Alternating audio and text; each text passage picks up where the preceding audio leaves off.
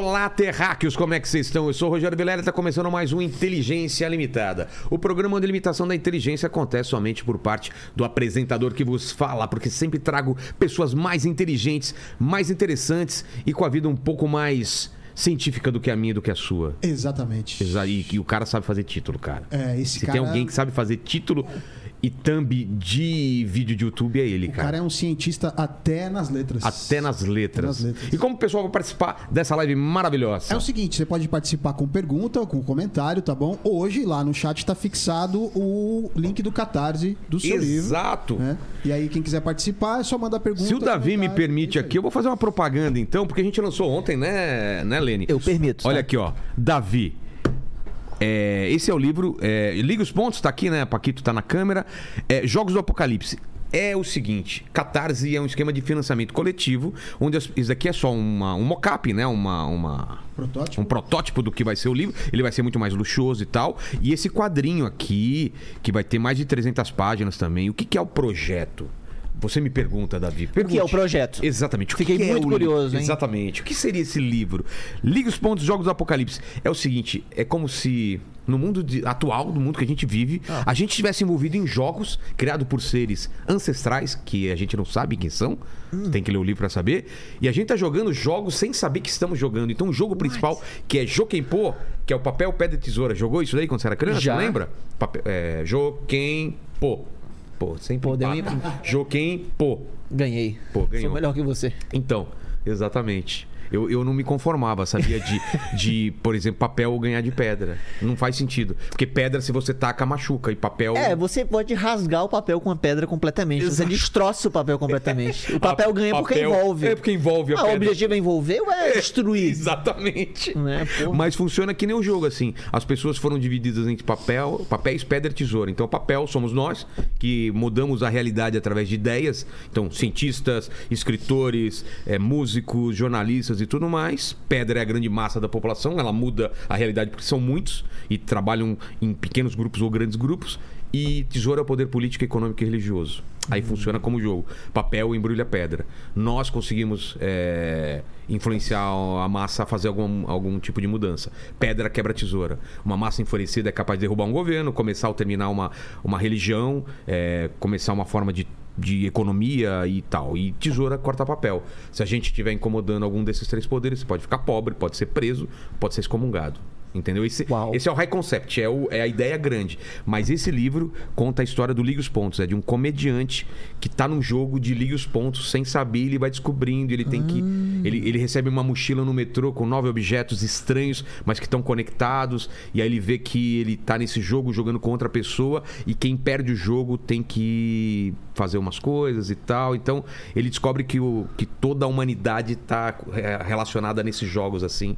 E é bem legal. E é um projeto antigo, um projeto de mais de 10 anos. Eu terminei antes da pandemia. E agora estamos nesse pro- projeto da Catar. Já tá em mais quase 90%, né? É, já tá, já tá batendo. Você já. colocou o link aí, então você que está em link. casa, quer me ajudar, curte aqui o Inteligência.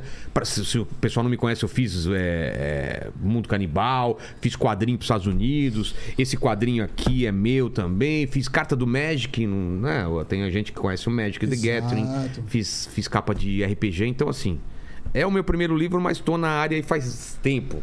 Então, quiserem, tem aí o link, você colabora lá e recebe teu livro, o livro de quadrinho, tem metas, né? Se a meta for atingida, aí tem mais prêmios, tem carta de tarô e tudo mais. E tem até um jantar comigo, né? É, tem até um jantar com você. Que romântico. Você vê. E tem gente que pagou essa, esse Sim, nível sim, de. já tem, tem uma Tem. galera já que... Vou levar no Habibs, né? É. Claro.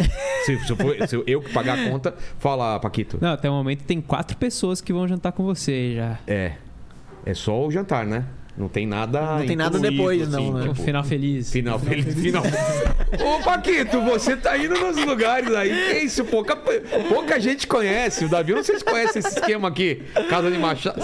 Sabe dessa, da casa de massagem com final feliz, né? ligado. Sabe de. Você, cara. porque eu você é vi- eu vi vocês- evangélico. Eu vi vocês falando. aí. Ah, tá.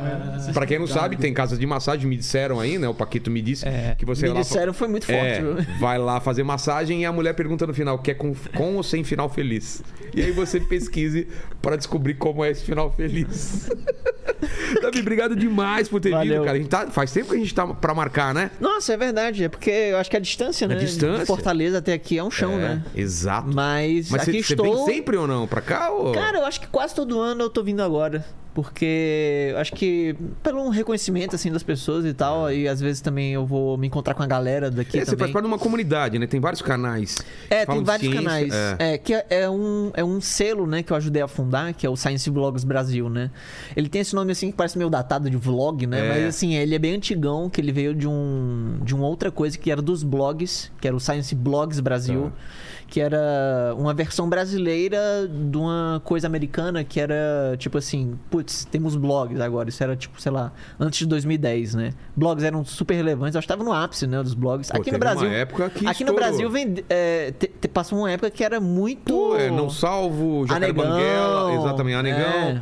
É, pô, um- Louco, Quibe Louco, é. exatamente. Eles Pois é. editavam, era meio um- um- o editor do que tudo que acontecia. Era eles muito postavam. legal. É porque ele- eu acho que muita gente usava como um, um- um espaço de. Licença, gente. Ah, coitado do Davi, cara, ele não consegue falar hoje, né? Hoje ele não vai falar. Primeiro eu anuncio o meu livro, aí agora vem. Mas é por um bom motivo. Vocês Briga... vão Ó, minha, minha bolo. mulher, olha, o que, que tá escrito aqui? Parabéns. Obrigado, filho. Então, esse bolo é pra você e pro Lene.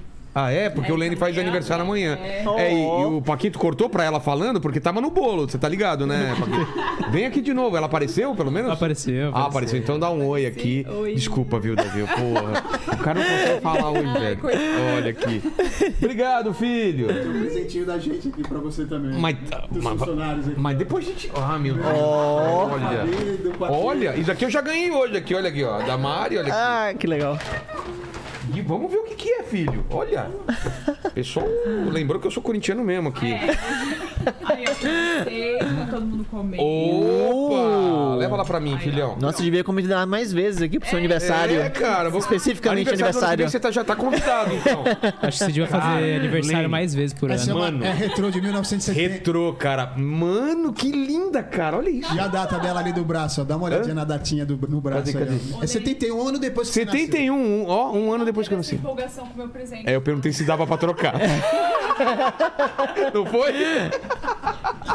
obrigado, obrigado, Lene. Valeu aí, ó. Ó, aqui. Obrigado, obrigado. Ó, o bolo, então vocês cortam, depois a gente vai comendo aqui. O que, que tem escrito nesse bolo? É, É o logo do programa. Ah, não, nesse? é. É, Rap- se amando Happy birthday. desde a fábrica de quadrinhos. Aí vocês brigando. Quem? Eu e o Lene? A gente nunca brigou. Fala uma vez que a gente brigou, Lene. É, impo- é impossível brigar com o Lene. impossível a gente brigar. Tenta. Não, tenta brigar com o Lene, é Isso que é impossível. irônico. Ah, tá. Ó, pega aqui então, ó, Fabi. Obrigado. A ironia. Caramba, é pesado esse bolo. E aqui a gente vai comendo, então vocês também comem aqui, ó. Olha aqui. Porra, show. Valeu. Desculpa, a gente tá falando o quê, cara? Ah, do, do, do, no dos vlogs, Não, do sucesso é. dos vlogs. Exato. Não, mas. Tranquilo. Vai ter mais alguma surpresa? Entrar banda, né? É, não sei o quê. Eu tô esperando uma banda de mariachi É. agora. Ele começa a falar, começa aquele negócio tipo o Outback, né? Parabéns, parabéns. Aí finalmente quando começa a falar, aí tu, beleza, galera, valeu por inscrever. É isso, acabou. Isso daqui é pra comer aqui em cima, será ou é só enfeite, ó? Não É sei. Ah, tá. É Boa. aquele papel arroz, né? É de comer. Muito bom. Esse é papel? Esse é papel? Pô, é bom, hein? Bom, né? Pega pra vocês aqui, ó. Deixa mais dois aqui. Não, muito bom. Comer? É, é comestível. Esse daí. É? Fofinho. Mas sim, eu tava falando do, Do selo, Sci- né? do Science Blogs Brasil, que veio do Science Blogs. Porque na época do auge dos blogs, muita gente tava postando muita coisa. Mas era tipo de um, de um certificado de divulgação científica confiável? É, não é assim? bem um certificado, assim, e tal. É, funciona como certificado, né? Ele, ele é um selo que, tipo, os lugares, é, os, os blogs têm, que isso meio que atesta que eles têm uma preocupação grande com a veracidade das coisas. Não se falava em fake news na época, É, né? na Mas- época não era comum. Não, não. Era só, sei lá, mentira mesmo, né? É, as te- Teoria da conspiração. Exato, tinha vários sites que eu entrava que era.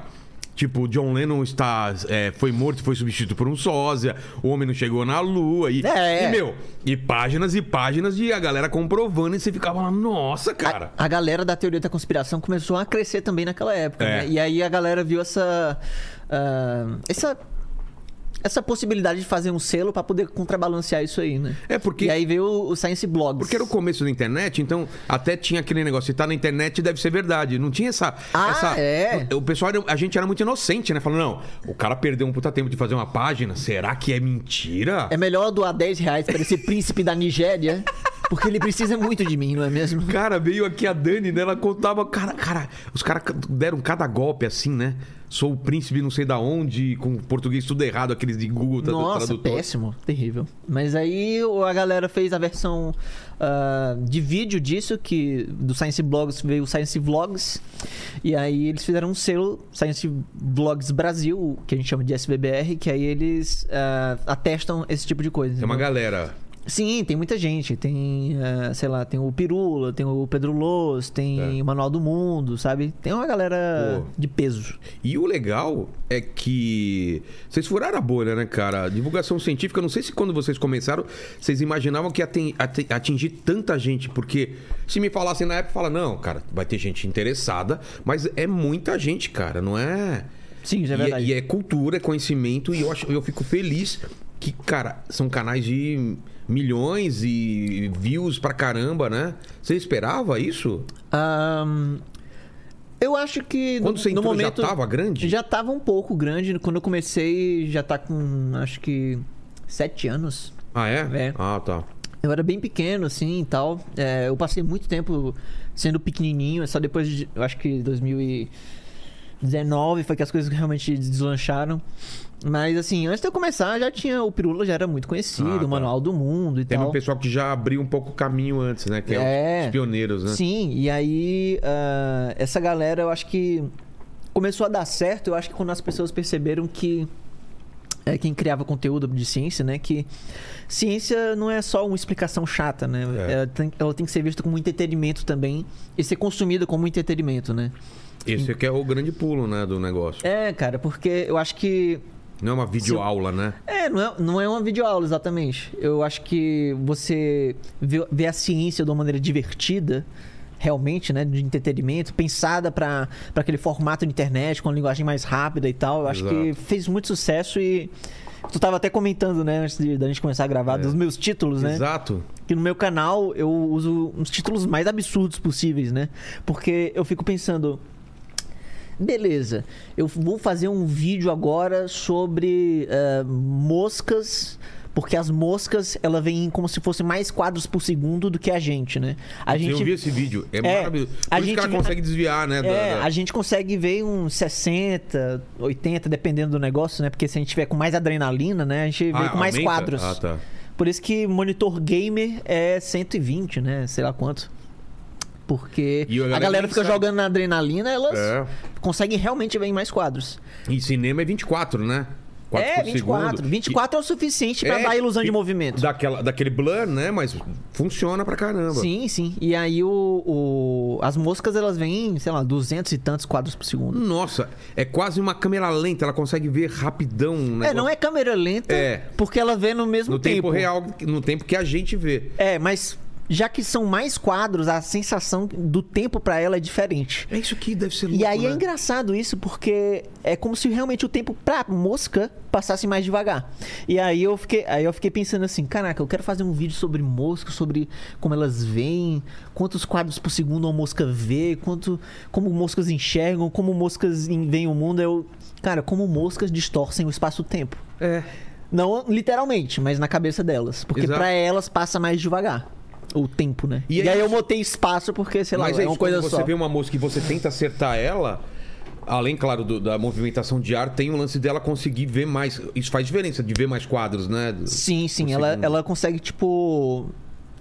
Literalmente ser mais rápida do que você, ser mais, mais ágil Se, do que você. se eu visse mais quadros que você, eu conseguiria desviar de alguma coisa que, de eu um não soco. conseguiria. É, de um, um soco seu. eu- Tanto é que na adrenalina, quando o ser humano tá com, com, essa, com essa sensação do mundo mais assim elevada, né? Sim. Você consegue se desviar melhor ou correr mais, É né? por isso que tem essa sensação de que as coisas passam em câmera lenta às vezes. Quando Na você tá adrenalina. na- Isso. Nossa, cara. É muito legal.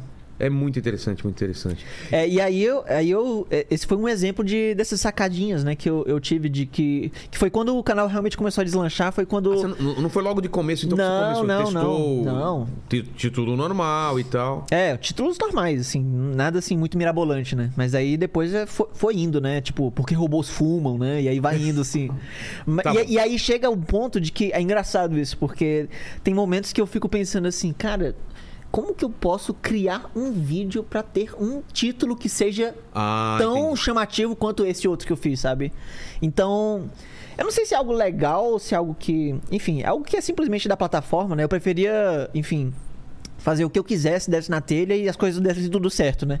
Mas do jeito que o contexto tá aqui da coisa, né? De Mas produção de conteúdo. é, não é só plataforma, é produção de conteúdo. É, e aí- Uma capa de livro, uma chamada É, de um filme. tem que chama chamar também, atenção, tem que chamar. né? É. É, querendo ou não. E Mas aí- agora você me falou, você vai ter que me explicar. Por que, que os ro- robôs fumam?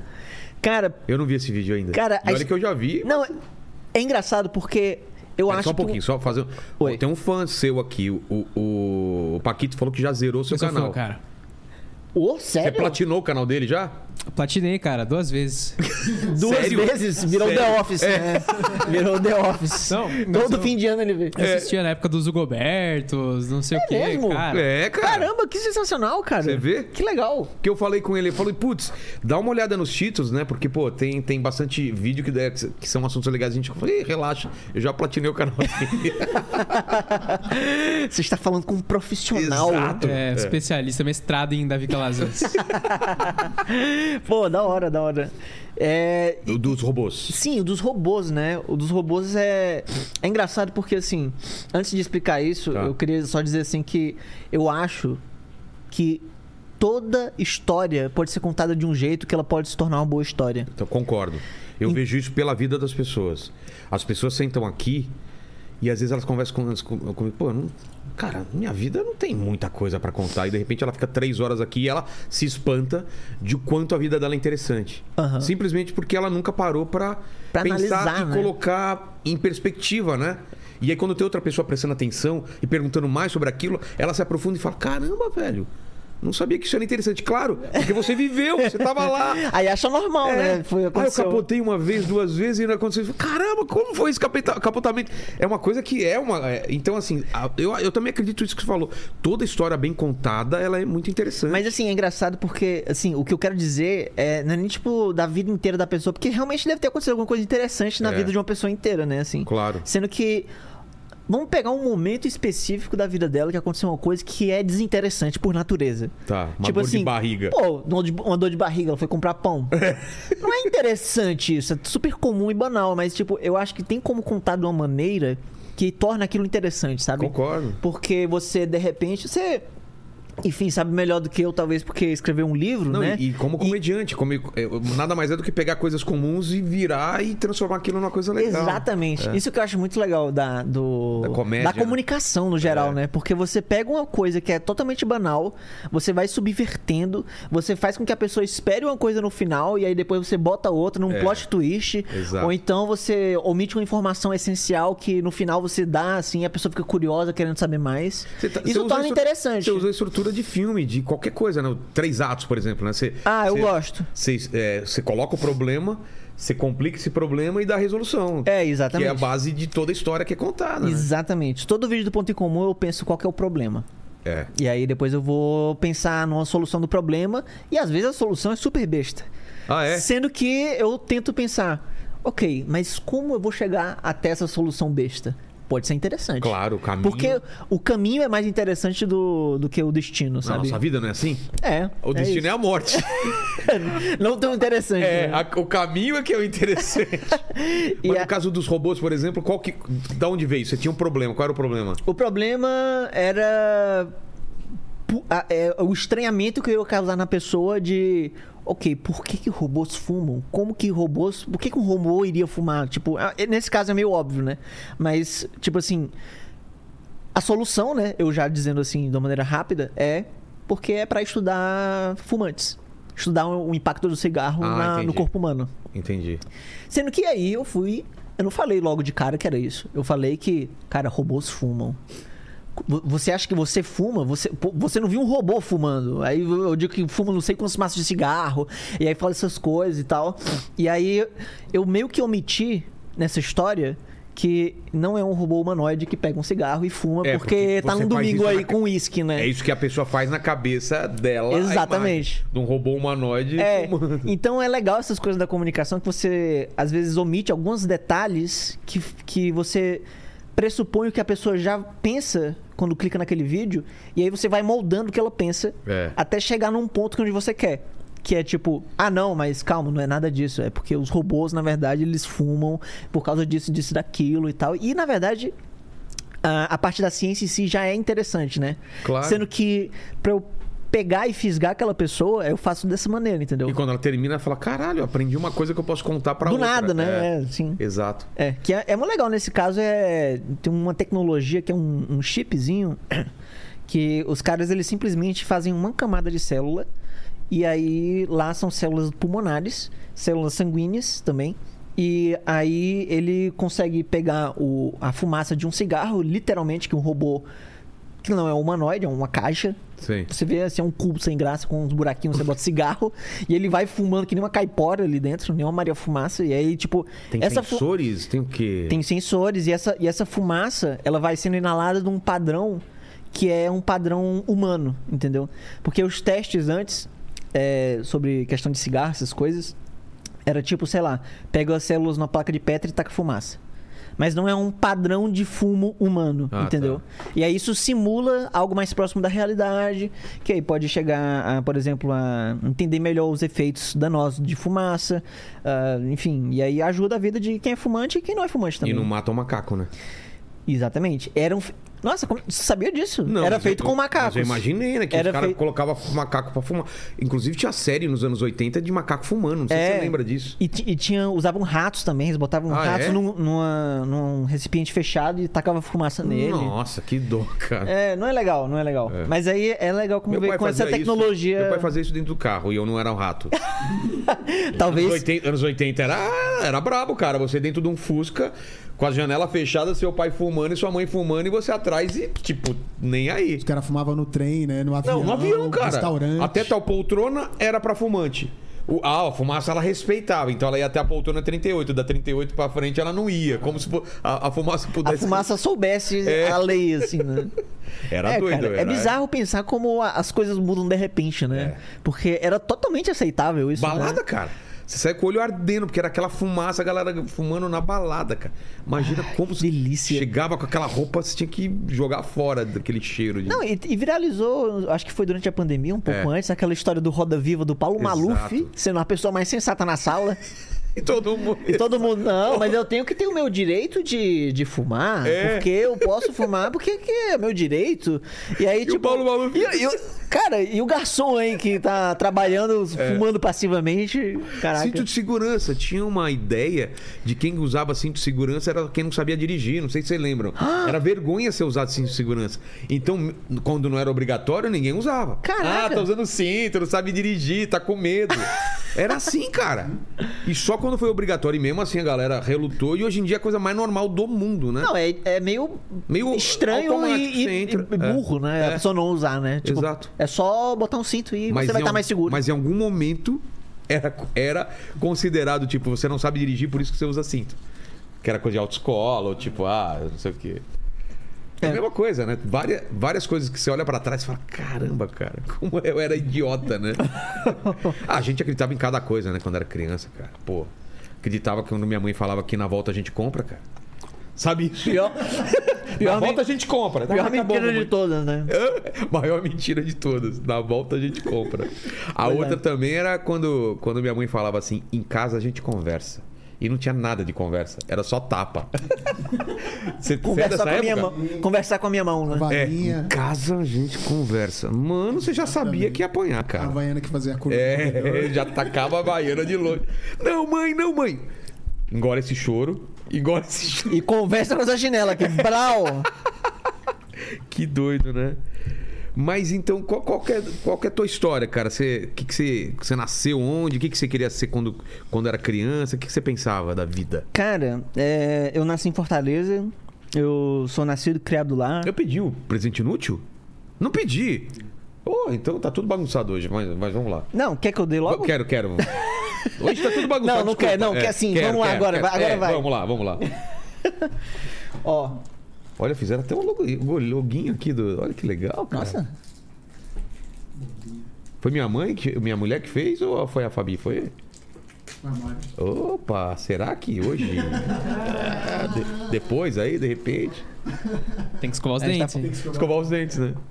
E aí? É, e o meu presente, obviamente, não é um- o sabonete do, do hotel onde eu estou hospedado. Obviamente, não foi algo improvisado de última hora. E, obviamente, foi algo pensado com muito cuidado há anos atrás. Tem a curva, ele, tem uma, ele é curvado. Olha, Eu achei legal ele, ele é curvado. E ele tem um cheiro bom. cheiro bom, cara. É. Olha aqui, ó. Ele é de glicerina. É, muito bom. Ó, Paquito, você que não conhece isso daqui, isso daqui é um sabonete, cara. Dá uma, olha- dá uma cheirada, vê se não tá... Ah, então é isso aqui. É, é isso que tem que usar, tá? Foi E bem vamos colocar no diferente. cenário depois, não, dá não pra- use. Não dá pra substituir um sabonete com Mas, cúrcuma, né? mas eu não entendi. É de comer? Não, não, você passa no corpo. E, e, e você não sei, se- você tem que fazer um vídeo porque que sabonete colorido faz espuma branca, né? Hum. Porque Ou então é um- porque o, o Paquito não toma banho. É, e aí, aí é um vídeo de meia hora, né? Uma dissertação. Mas e aí, se- você nasceu onde e como que era a tua infância, que você queria ser o quê? Ah, então, eu nasci em Fortaleza, eu, eu, eu sempre brinco dizendo que esse sotaque não cearense que eu tenho, eu acho que é uma coisa que. Sei, talvez eu vi desenho animado demais quando era pequeno e eu peguei esse sotaque meio pasteurizado do- das dubladoras. mistura, né? É. E, e aí eu, pô, eu amava cultura pop, essas coisas, né? Enfim, criança, ficar assistindo várias coisas. Eu amava Jurassic Park. Eu sou daquela geração do Jurassic Park, né? Jurassic Park foi lançou quando? 94. 94, Ou 90, né? 93. 93. Eu, na- eu nasci em 92. Então, minha mulher nasceu em 93, por isso que eu decorei. Ah. Eu tava no cinema assistindo Jurassic Park, ela tava nascendo, cara. Olha que. E aí eu, eu pensei, cara, é isso Você que eu nasceu em quero. 90 aí? E dois. Mas e essa careca? Rapaz! Eu sou bem avançado na careca, né? É, cara? mas eu, eu quando, quando. Sabe aquela conversa de depois a gente compra? Quando eu, quando eu passei no vestibular, disseram assim: vamos raspar aqui, na- vai nascer depois. Eles disseram. Eles disseram. Eles disseram. Corta pra hoje, né? Corta pra hoje e corta os cabelos também, né? Aí. Jurassic Park. E aí eu tava, tava lá vendo Jurassic Park, eu amava, sabe? Eu amava muito, eu achava. Sei lá, Eu porque. impressionado quando- eu, eu sempre gostei muito de dinossauro. Sabe, eu sei lá, ficava imitando dinossauro, eu ficava lendo dinossauro, eu ficava. Era uma, quase uma obsessão minha, assim, sabe? Tinha uma. Até uma coleçãozinha de, de livros de dinossauros, da, eu acho que era da editora Abril, que aí cada edição tinha um pedaço que era um osso, que aí no final você completava a edição, aí você montava um tiranossauro e brilhava no escuro. Porra. Era mó legal. Aí eu pensei, cara, eu vou fazer isso, cara. Eu vou ser paleontólogo. E aí. Aí eu, pô, sempre amei essas coisas, amei ciência, faz todo sentido. Aí depois eu percebi que eu tinha que fazer biologia pra ser paleontólogo. E eu já nem pensava mais em ser paleontólogo, mas eu tava gostando da ideia de fazer biologia porque era legal. É mesmo. Não era matéria que eu ia melhor na escola, curiosamente, mas eu achava legal. E aí eu escolhi. E aí eu não pensei mais em paleontologia, mas eu acabei enveredando mais pra comunicação. É mesmo? É, porque eu, na verdade, eu gosto de conversar, falar sobre ciência. Então, eu pensei, cara, por que não fazer um canal? Né? E por que não Mas fazer você- isso Mas você da minha vida? o quê? Hã? Você estudou o quê? Biologia. Ah, então biologia. Biólogo. Eu fiz, eu, eu fi- fiz biologia, sou bacharel em biologia. E, e é Pensou isso. em falar sobre, sobre ciência. É, Qu- Quando já tava. Já tinha YouTube, ou antes disso você já ainda. É, tem- era, sei lá, tipo 2010, quando eu entrei na faculdade. tá. E aí já tinha. Tinha YouTube, mas era, era pouca coisa. Era, sei lá. Quando eu pensava em YouTube, eu pensava em PC Siqueira e. E Cauê, e e- Felipe É, Neto, Felipe é. Neto, é verdade. É. Comecinho da internet. Dinossauro na internet. Total. E aí, e aí eu, cara, eu, eu fui seguindo. Eu fiz, eh, eu fiz um intercâmbio, né? Que, lá do, do finado Ciência Sem Fronteira. Aí eu, porra, Foi pra onde? eu fui pra, pra Inglaterra, morei um tempo lá. E aí, nessa brincadeira, eu voltei do intercâmbio. E eu tive a oportunidade de comprar com o dinheiro da bolsa um computador pra poder, sei lá, fazer coisas, trabalhos e, enfim, jogar alguma coisa. um Videogame. É, comprei uma câmera DSLR, assim, simplinha mesmo. E aí eu pensei, ok, eu vou. é, sei lá, tirar foto de lugares e tal. Eu, eu comprei também um microfone, porque, sei lá, eu queria aprender a mexer nessas coisas. E aí no final eu, eu tava meio que assim, caraca, eu tenho um computador, eu tenho uma câmera, eu tenho um microfone. Por que Por que não, né? É. Mas essa foi realmente uma possibilidade que eu acho que só veio porque. Mas você era um cara tímido ou não? Você tinha essa, essa Muito facilidade? tímido, É? muito tímido. Eu não sabia nem. Me... O Paquito talvez possa falar melhor, Os que ele, que ele tem pós-doutorado É? ponto em comum. Como né? que eram os primeiros vídeos? quem- Ah, era engessado, cara. Era Com todo respeito. Com todo? É, respeito. Com todo respeito. Com toda a devida venha. Mas eu vou te falar, os os primeiros vídeos que eu fiz de você, não sei se você gravava sozinho, eu gravava sozinho. Totalmente Você sozinho. ligar uma câmera e você falar pra que não tem ninguém, cara, você se sente um idiota, cara. Você não sabe onde colocar a mão, você não sabe se tá legal. Não, é e muito... sem falar que, assim, hoje em dia é ok você pegar um celular É? e ficar falando. Ah, é verdade, não Mas tinha isso. antigamente não tinha esse costume de falar pra objetos, né? É. Então, é, você ficava falando, as pessoas. Sabe, eu tinha medo de, sei lá, alguém abrir a porta, de repente eu tô falando sozinho pra uma câmera meio que gritando. e aí eu vou ficar tipo. "É, eu sou normal, eu juro.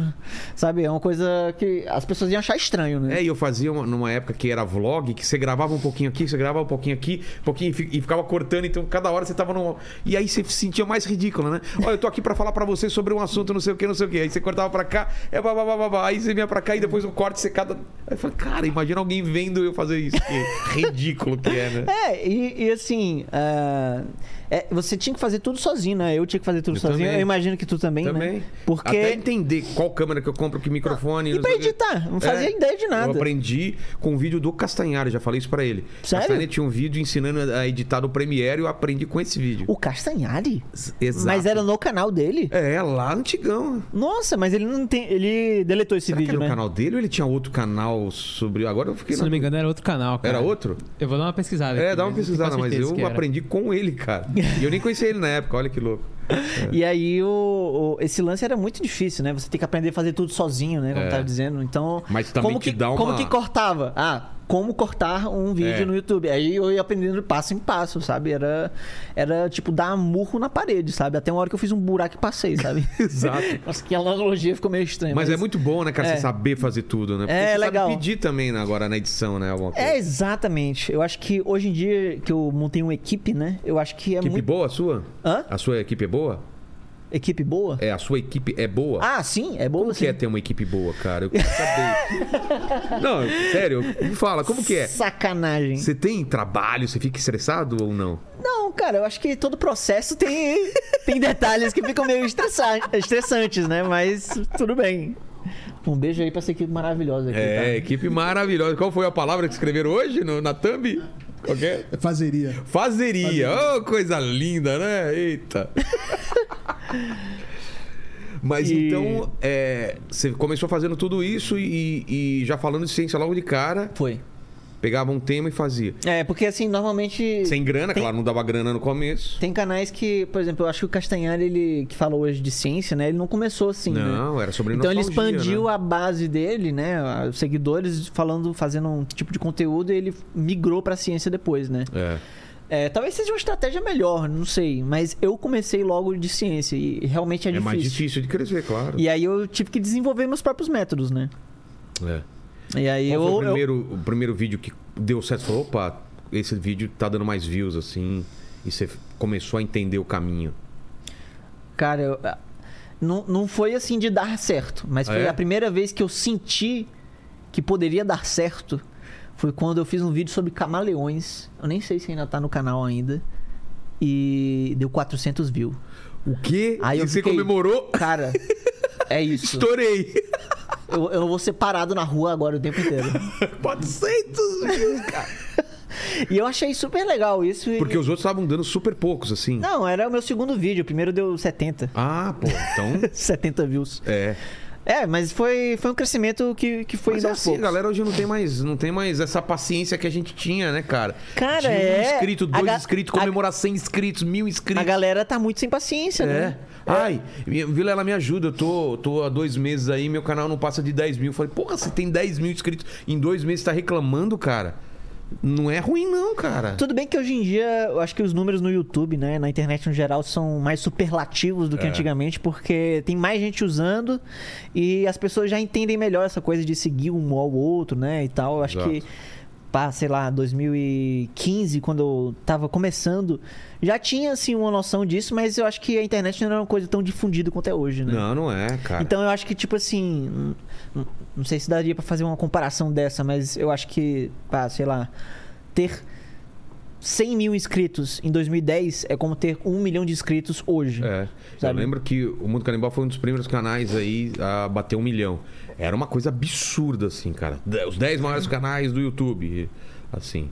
Era Felipe Neto, a gente, sei lá. Ah, eu vi o Mundo Canibal. Lembra? Quando Então. eu tava lá em 2010. É, então, cara, e na época era muita coisa ter um milhão. Hoje em dia, cara, tem canal aí de 13 milhões que você nunca ouviu falar, de 20 milhões, que é gamer ou é uma coisa específica, é nichado, né? Não, eu brinco com meus amigos dizendo assim, cara, eu acho que todo dia eu posso encontrar uma conta no TikTok com mais de 10 milhões É. e eu nunca ouvi falar na minha vida. Exato. O 10 milhões, uma blogueira também, nunca ouvi falar na minha vida. E é e antigamente bizarro, você sabia, né? Os canais bombados, É, todo mundo sabia, não, né? todo mundo- Galo frito, não sei o quê. É, todo mundo é. contava nos dedos. Eu lembro que teve uma vez que. Eu acho que foi 2011, não me lembro, que o- YouTube tava começando a realmente se tornar uma coisa. E aí eu. Tive, tive férias da faculdade e aí eu voltei com os meus amigos lá, ah, enfim, né, voltou às aulas e aí eu falando com eles e eles, não, tu viu esse vídeo? Eu, já. Tu viu esse outro vídeo? Já. A impressão que eu tive foi de que eu zerei o YouTube. É. Hoje é totalmente Não, esquece. absurdo pensar isso, Esquece. né? Você não consegue É nem impossível. zerar, nem consegue zerar os vídeos lançados no dia. Vou ver todos os vídeos que- dos canais que eu sigo, vou ver lançando. Não, esquece. Esquece. Antigamente a gente publicava um, um vídeo por mês, dois vídeos. Hoje em dia, cara, é, te- tem uma necessidade de publicar muito vídeo. Você faz co- um vídeo por semana? Quanto você tá fazendo? É, então, eu tava tentando fazer um teste, né? Fazer três vídeos que eu dei uma expandida na equipe, né? Tá. É, e aí eu tô com pessoas dedicadas agora também. é, Mudou, mudou muita coisa esse ano. E aí eu queria testar, fazer três vídeos por semana. Que é melhor, né? Pro, pro algoritmo do YouTube, não é? Mas não deu certo. Sério? Não deu certo. Por eu, quê? eu não sei, eu acho que. Eu acho que o, o tipo de vídeo que eu faço, é- ele é muito orientado pra história, entendeu? Que eu tô contando. E eu acho que eu, como pessoa, tenho um limite de quantas boas histórias eu consigo Ah, pensar e desenvolver num determinado tempo. Entendi. Então eu preferi, por exemplo, faz- voltar pra ser um vídeo agora. Por semana. É. Inclusive amanhã vai sair o primeiro vídeo nessa nova fase, que eu tô agora com ah, pessoas dedicadas, com uma ilustradora, sabe? Pô. Com gente fazendo pesquisa. Tá, tá bem legal. Tá bem legal. Eu quero assim, tipo. É, eu acho que você pode o fazer céu é o limite, eu quero ser a Pixar, sabe, agora. É, eu- mas eu acho que você devia fazer um. ah, É a opinião, né? De repente, um- se for fazer outro vídeo por semana, ser um totalmente diferente, um de perguntas e respostas, ou uma outra coisa que não seja no- na mesma linha, né? É, eu tô pensando em cri- em criar um canal secundário. Isso aqui é totalmente novo, assim. Eu não Tá. falei em canto nenhum isso, mas eu tô pensando em fazer um canal secundário pra. pra ficar uma coisa mais descontraída. E não bagunçar pra... o, o algoritmo do seu canal, né? É, e também. ah, é uma coisa um pouco inspirada no. Não sei se tu conhece o Mr. Beast, acho que sim, né? Sim, Mr. sim. Beast, né? É. E, e o Mr. Beast, ele. Porra, a produção que ele tem em um vídeo é, absurdo. É absurdo, cara. É, tem vi- aquele vídeo que ele fez do. do... Aquelas bolas. Não, como é o nome do Squid Game, né? Do Round Sei. 6. Nossa, cara! É absurdo Tem, aquilo. tem algum lugar Se- que fala se- quanto ele gastou? Deve ter, né? Cara, eu vi, mas eu me esqueci. Mas foi uma coisa. Foi um, um, um- percentual, assim, tipo, sei lá, 10% do que a galera usou pra fazer a série inteira. Ah, é? É, tipo assim. O cara uma- não sabe brincar. Era, era uma fatia considerável de uma série da, Net- da Netflix, entendeu? Nossa. Inteira, né? Uma série inteira. E aí o, o cara, ele não tem condição de ficar fazendo um vídeo todo dia, né? É. Aí ele falou que, beleza, entendi isso e eu vou A galera postar quando der. também. É, a galera espera. Espero que seja sempre um vídeo É. foda pra caramba, né? E aí, a- aí ele pensou, cara, então acho que uma maneira de agradar mais o algoritmo seria fazer canais paralelos. Então ele tem o, o MrBeast Gaming e o Ah, MrBeast tá. Reacts. E aí isso sustenta questão de, de conteúdo, né? Financeiramente manter, também, é. pra poder manter o principal, que é a cereja do bolo, o Mr. É, Beast. porque né? o, o Castanhari entrou num, num- num caminho ruim, né? Porque todo vídeo dele a galera já espera uma coisa muito trabalhada, caro pra caramba, ele não consegue produzir sempre. E aí ele tem que fazer isso quando dá, né? É, não sei, talvez o Castanhari poderia pensar nisso, né? Quem sou eu pra secundário. falar o que o Castanhari devia fazer? Né? escuta o que a gente tá falando agora, hein? Mas, cara, eu acho que é uma, é uma saída interessante, porque. é, por exemplo, eu vi um, a Leon e a Nilce, por exemplo. Certo. Eles fazem aquele canal ah, secundário. Eles têm vários canais, Tem né? Na verdade. Mas eles têm, eles têm um canal que é o República Coisa de Nerd, eu acho. Não é? Que eles fazem uma coisa meio react, Ah, sabe? tá. E aí eles é, fazem vídeo todo dia, se não me engano. E aí É, é, uma que coisa que, ter dá uma alguma coisa. sustentação maior pro, pro principal deles, que é o Cadê a Chave e o. É, porque tem um lance de você. Tem uma galera querendo consumir aquilo que você produz. E você tem que satisfazer eles, mas ao mesmo tempo dá trabalho. Então você tem que criar alguma coisa que a galera ah, quer ver, vai ter coisa, mas quando é o seu material principal, a galera fala, ah, tá, não perdeu a qualidade.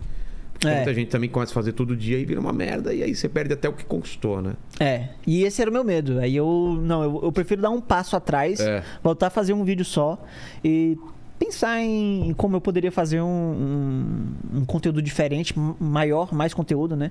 ah, em outros cantos. E Mas. collabs rolam entre vocês de canal de divulgação? É, Eu já fiz muito, mas hoje em dia não tanto, É sabe? difícil, né, de conseguir. Não, mas eu acho que talvez porque a galera não se interessa tanto, assim. É porque mesmo? eu acho que o, Achei que o era por causa da agenda da o, galera. o formato do vídeo, eu acho que não permite tanto uma colaboração, sabe? A não ser que seja uma coisa mais pontual, né? De tipo, eu convido uma pessoa pra falar de física e ela aparece assim rapidamente falando um- um- uma ou duas frases, sabe? Porque o jeito que eu faço as coisas é estilo história mesmo, né? Então tem um roteiro muito bem definido. Eu vou gravar quando eu ligo a câmera já tem cada vírgula acertadinha e aí tem É. um teleprompter. O Castanheira faz isso, né? E aí eu, eu já ligo e já tem a historinha, os ganchos, sabe? Tudo Fica até fácil de editar. tudo já. pensado, é, tudo pensado nos mínimos detalhes. E aí inserir, como seria inserir uma outra pessoa nisso aí, né? É, Aí já é mais difícil. exato. Eu acho que hoje em dia pra collab muito bom é isso aqui, né? É. É você Podcast no- mesmo. É. Em outro canal de um canal de podcast, É. ou- Eu penso também em fazer um, um canal de podcast, sabe? mas que nem o Sacani, que faz uma coisa mais. Apesar que ele convida gente que não é também da área de, de ciência, mas, Sem Fim, fala, né? é, mas fala alguma coisa sobre, né? Uhum, assim. uhum. É. Sim, tipo, seria algo do tipo, sabe? Entendi. Mas algo mais curto, sabe? Tipo, eu penso. Uma hora? É, menos talvez. Ah, é? 40 É, minutos? 20, 20 minutos, meia hora. Ah, tipo, tipo um talk show, né? O talk show dura, dura isso, meia hora É. cada papo. É. É. Boa, boa. Mas são planos, assim, né? Eu tô jogando tudo aqui ao Léo, as pessoas vão me cobrar depois. É, você falou E eu tô podcast. totalmente lascado agora. As Vamos pessoas lá, vão, vão me cobrar. o, Platinador, fala aí um, um assunto que você quer saber mais, um vídeo, alguma coisa que você, que você achou legal. Cara, tem aquele vídeo do. Ah. Acho que é porque as florestas têm mau hálito, cara. Tem esse título mesmo? Aham. Qual é que é, Dudu? Cara, isso aí foi legal porque, como eu disse, né? Eu, eu, fui, eu, eu penso no negócio, na história, e aí depois eu penso outra camada pra dar por cima pra tornar interessante e clicável, né? O Tá. vídeo. Então, É o clickbait queria- do bem. o clickbait do bem, gente. E aí eu pensei, nossa, eu vou falar de alguma coisa sobre questão de micro-organismo, sobre hálito, por que que fica com bafo e tal, essas coisas. E aí eu pensei, cara, a nossa boca é um ecossistema. Porque tem realmente ambientes, micro-habitats bem separados. Se não me engano, nove habitats diferentes. Tem, sei lá, em cima da língua, tem a gengiva, de cima, de baixo, entre os dentes, no dente, sabe? São as bochechas. Ou seja, é como se fosse realmente uma floresta. Uma microfloresta. E, e realmente muita gente usa esses, esses termos, né? Então, mesmo? então eu, eu fiquei brincando também de novo, né? Com as palavras, com a- aquela coisa da comunicação. E aí Tem eu. flora intestinal, né? É, é, Floresta. é. Não deixa de ser, né? É uma, é uma microfloresta, né? boca é uma floresta É. e. E aí eu pensei, cara, eu vou brincar com o que a pessoa vai pensar, que é tipo, caraca, uma floresta literal, com árvores, né? Vai ter mau hálito, né? Aí, tipo, eu, eu brinquei com isso aí pra galera. muita gente acaba não entendendo, né? E fica, ah, não, mas eu achei que fosse uma floresta de verdade, não, não sei o que. Aí, mas aí geralmente Ah. aparece outros seguidores Que ficam vai falando, não. claro. É, é tipo aquela coisa de um tapinha nas costas, né? É. Você é novo aqui, cara? então vamos lá que eu vou Vamos te explicar agora. Como funcionam as coisas aqui, né? É. é muito bom, cara. É muito E quem, bom. quem é o, quem é o teu, teu espectador frequente? É, é molecada, é gente mais velha, você sabe? Cara, é, mu- muda sempre um pouco, né? Mas assim, no geral, são pessoas mais novas. Quando, quando ele começou a crescer mais o canal, né, naquela época 2019 que eu falei, foi, foi ficando mais jovem o meu público. O que eu acho que isso é um bom sinal. Porque eu acho que é o que dá realmente engajamento hoje. É você falar com pessoas mais novas que, que têm o costume de, de clicar em coisas e se inscrever e tal. Porque o, é engraçado, o, William de Barbados, por exemplo, ele- eles reclamam disso às vezes, né? Que tipo, o público deles é mais velho. Assiste e esquece de se inscrever, É, exemplo. não faz nada, não dá like, não comenta. E aí. Parece que- Coitado dos tio, né? É. aí, aí o público mais jovem, eles sim é, interagem mais e tal. E aí eu acho que o. Pelo menos o que o YouTube capta pra mim é que tem esse público que é, tipo, entre 18 e. sei lá, 26 anos, mais ou menos. Entendi, né? entendi. Fala, Paquito. Ou Leni. Eu tô ansioso pro que vai sair amanhã, que eu tô desde ontem esperando. Qual que que é? é? Que é tipo, porque o Brasil é infestado por túneis, um negócio assim. O quê? Porque o Brasil está cheio de túneis. De túneis? Sub- subterrâneos? Ou túneis, túneis de, de- Você pode revelar o que que é? Não, são túneis é, que não são subterrâneos, mas eles, tipo, sei lá, tem uma rocha, alguma coisa assim. Sei. Tem um túnel gigante e tem uma galeria lá dentro. E, tipo, tem uns que são tão grandes que as pessoas podem andar em pé. Eu que sou baixo posso andar na maioria, talvez. É? É. E aí. Assista pra ver. Entendi. Entendi. Fala, E é, le- e é legal porque a galera não vai fazer ideia por que é.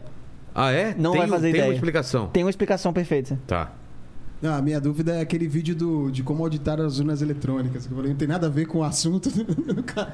Não, é. Às vezes eu gosto de, tipo, fazer essas coisas, sabe? Porque a gente tava passando por, um, por essa época de, de eleição É, e tal. E, todo, e uma parcela colocando em dúvida as urnas eletrônicas. É, pois é, e aí às vezes ah, tem gente que acha que, sei lá, você é cientista, você não deve se meter em questões políticas, coisas do tipo, né? Mas, cara, é, que- primeiro, quem é você pra me dizer o que eu tenho que fazer? É. E segundo, eu faço isso também, porque eu acho que da mesma forma que a gente tem que combater a desinformação, porque, sei lá, um cara tá dizendo que a Terra é plana, a gente tem que também Peraí, peraí. combater a informação. Peraí, peraí, que agora você me. você Opa, me te pegou. peguei, hein? Peraí, peraí. Paquito. Cara, ele não Eu, acredita que a é, Terra eu é já plana. falei a minha opinião. Tá, Paquito. A Terra é oca, na não, verdade. não, não. A, te- Não, a- a é Terra é toroidal. toroidal. É um toroide. Toroide. Ele, é um- ele é uma, ele é uma rosquinha, né? uma Isso, rosquinha. exatamente, exatamente. Mas, cara, Porque, tipo assim, é, se eu tenho que combater é, a desinformação, É. né? Como cientista, como divulgador científico, vai esbarrar em coisas políticas. vai né? acabar esbarrando em coisas políticas. E, assim, é, querendo ou não, essas coisas normalmente são as coisas que fazem mais diferença. Prática, né? Porque, tipo assim, uma pessoa. hoje em dia. né? É. fa- Faz assim no curto prazo, né? Porque se eu combater uma pessoa que acredita que, sei lá, a Terra é plana, eu combater o Paquito, por É, exemplo. Paquito. Se eu, se eu, tipo, sair no soco com ele, né? É. E aí, quem, ganha, quem ganhar no soco vai ter a razão, né? É. Tipo assim, é assim que as coisas são decididas, né? Ou então disputa por, por duelo, né? Uma coisa assim, sei lá. E ele pode escolher um campeão, escolhe o, o Lenny pra lutar por ele, né? Uma coisa que o meu Thrones, né? É, aí você escolhe o Pirula, né? A Prula faz assim com a sobrancelha, desconcentra Exato. ele, aí ele. Nossa. Não, vai ser seis horas de batalha. né? Seis horas de batalha, né? E, e aí, tipo, se eu quiser combater essa pessoa que é, fica Mas como que fazendo desinformação. Porque tem uma força absurda. Teoria da conspiração tem uma força grande, né? Uhum. Mas assim, se eu, se eu quiser combater a, a desinformação da Terra plana, que é na parte, sei lá, da física, da Sei. biologia, não sei o quê, eu acho que também faz muito sentido eu combater a desinformação em outras áreas, que é essas áreas políticas e outras áreas que são bem da biologia, por exemplo, que é a minha área, mas ainda assim acaba se se tornando político por causa do contexto. Por exemplo, vacina. Ah, tá. Vacina é extremamente politizado. Total. Não, E não era. É, nunca foi. Todo mundo. O Brasil era, era modelo de vacinação. Ah, todo mundo tomando vacina aí É, direto aí. Normal. É, e aí é, a, a questão da urna também, as pessoas sempre votaram, E ok. foram eleitas e tava tudo certo. E aí, de repente, surgiu essa, essa aura de desinformação, assim, de, de mistério, de, sabe... As pessoas não entendem, de fato, né, como funciona a vacina, como que funciona uma urna eletrônica, e aí elas ficam pensando, cara, mas... E se for é? melhor com papel? E se for não sei o quê? E se essa vacina me der um negócio e eu viro um jacaré, sabe? No caso da urna, por exemplo, o que, que você explica no vídeo? Qual que é a. Cara, eu caminho? falo. Eu, eu, é, um, é um roteiro bem, bem mais técnico, Tá. mas que eu achei que fosse necessário. Que ele é um roteiro que eu falo todos os passos que são feitos dentro já do processo, assim, por default da, da urna eletrônica, que faz com que ela seja auditável. Então tem processos que são. é, Antes de ab- abrir o código-fonte, depois, durante, é, antes da eleição, durante a eleição, depois da eleição, sabe? É, pra ter ideia, né? Eu tô lembrando aqui de cabeça, porque são coisas mais técnicas, mas tipo, tem uma, um aplicativo que é o.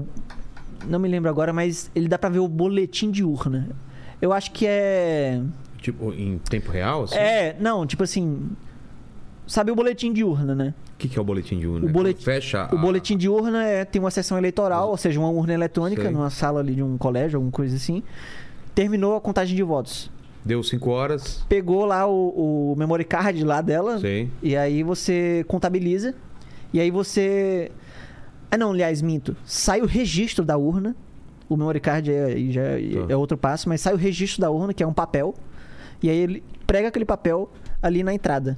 E aí tem o QR Code e tal, não sei o que. Você pode ler aquele QR Code e verificar você mesmo se aquilo ali tá certo. E aí o, o TSE, por exemplo, ele disponibiliza o código-fonte até do ah, aplicativo. Então você pode criar o seu próprio aplicativo, se você não confiar nele, Sei. e ver você mesmo, sabe? Enfim, tem várias outras coisas, né? Tipo assim, eles mostram o código-fonte. Mas- Você pode auditar o Mas código-fonte. pode ser hackeado em algum momento? Cara- Partindo do pressuposto que tudo pode ser hackeado? Pode ser hackeado tudo que está conectado à internet. Certo. As urnas não estão conectadas à internet. Não? Como Não que estão. é o esquema? Como Ela- que é a, a conversa entre as urnas? Ah, as urnas não conversam entre si.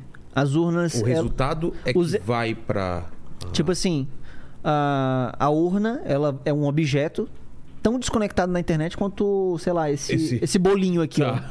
Esse bolinho Esse a urna bolinho não é conectado na internet. É um não pode ser título. hackeado. É um bom título para um vídeo. Como, como hackear bolinhos, né? Como hackear muffins, né? Porra, que título mar... Já estamos aprendendo aí, hein?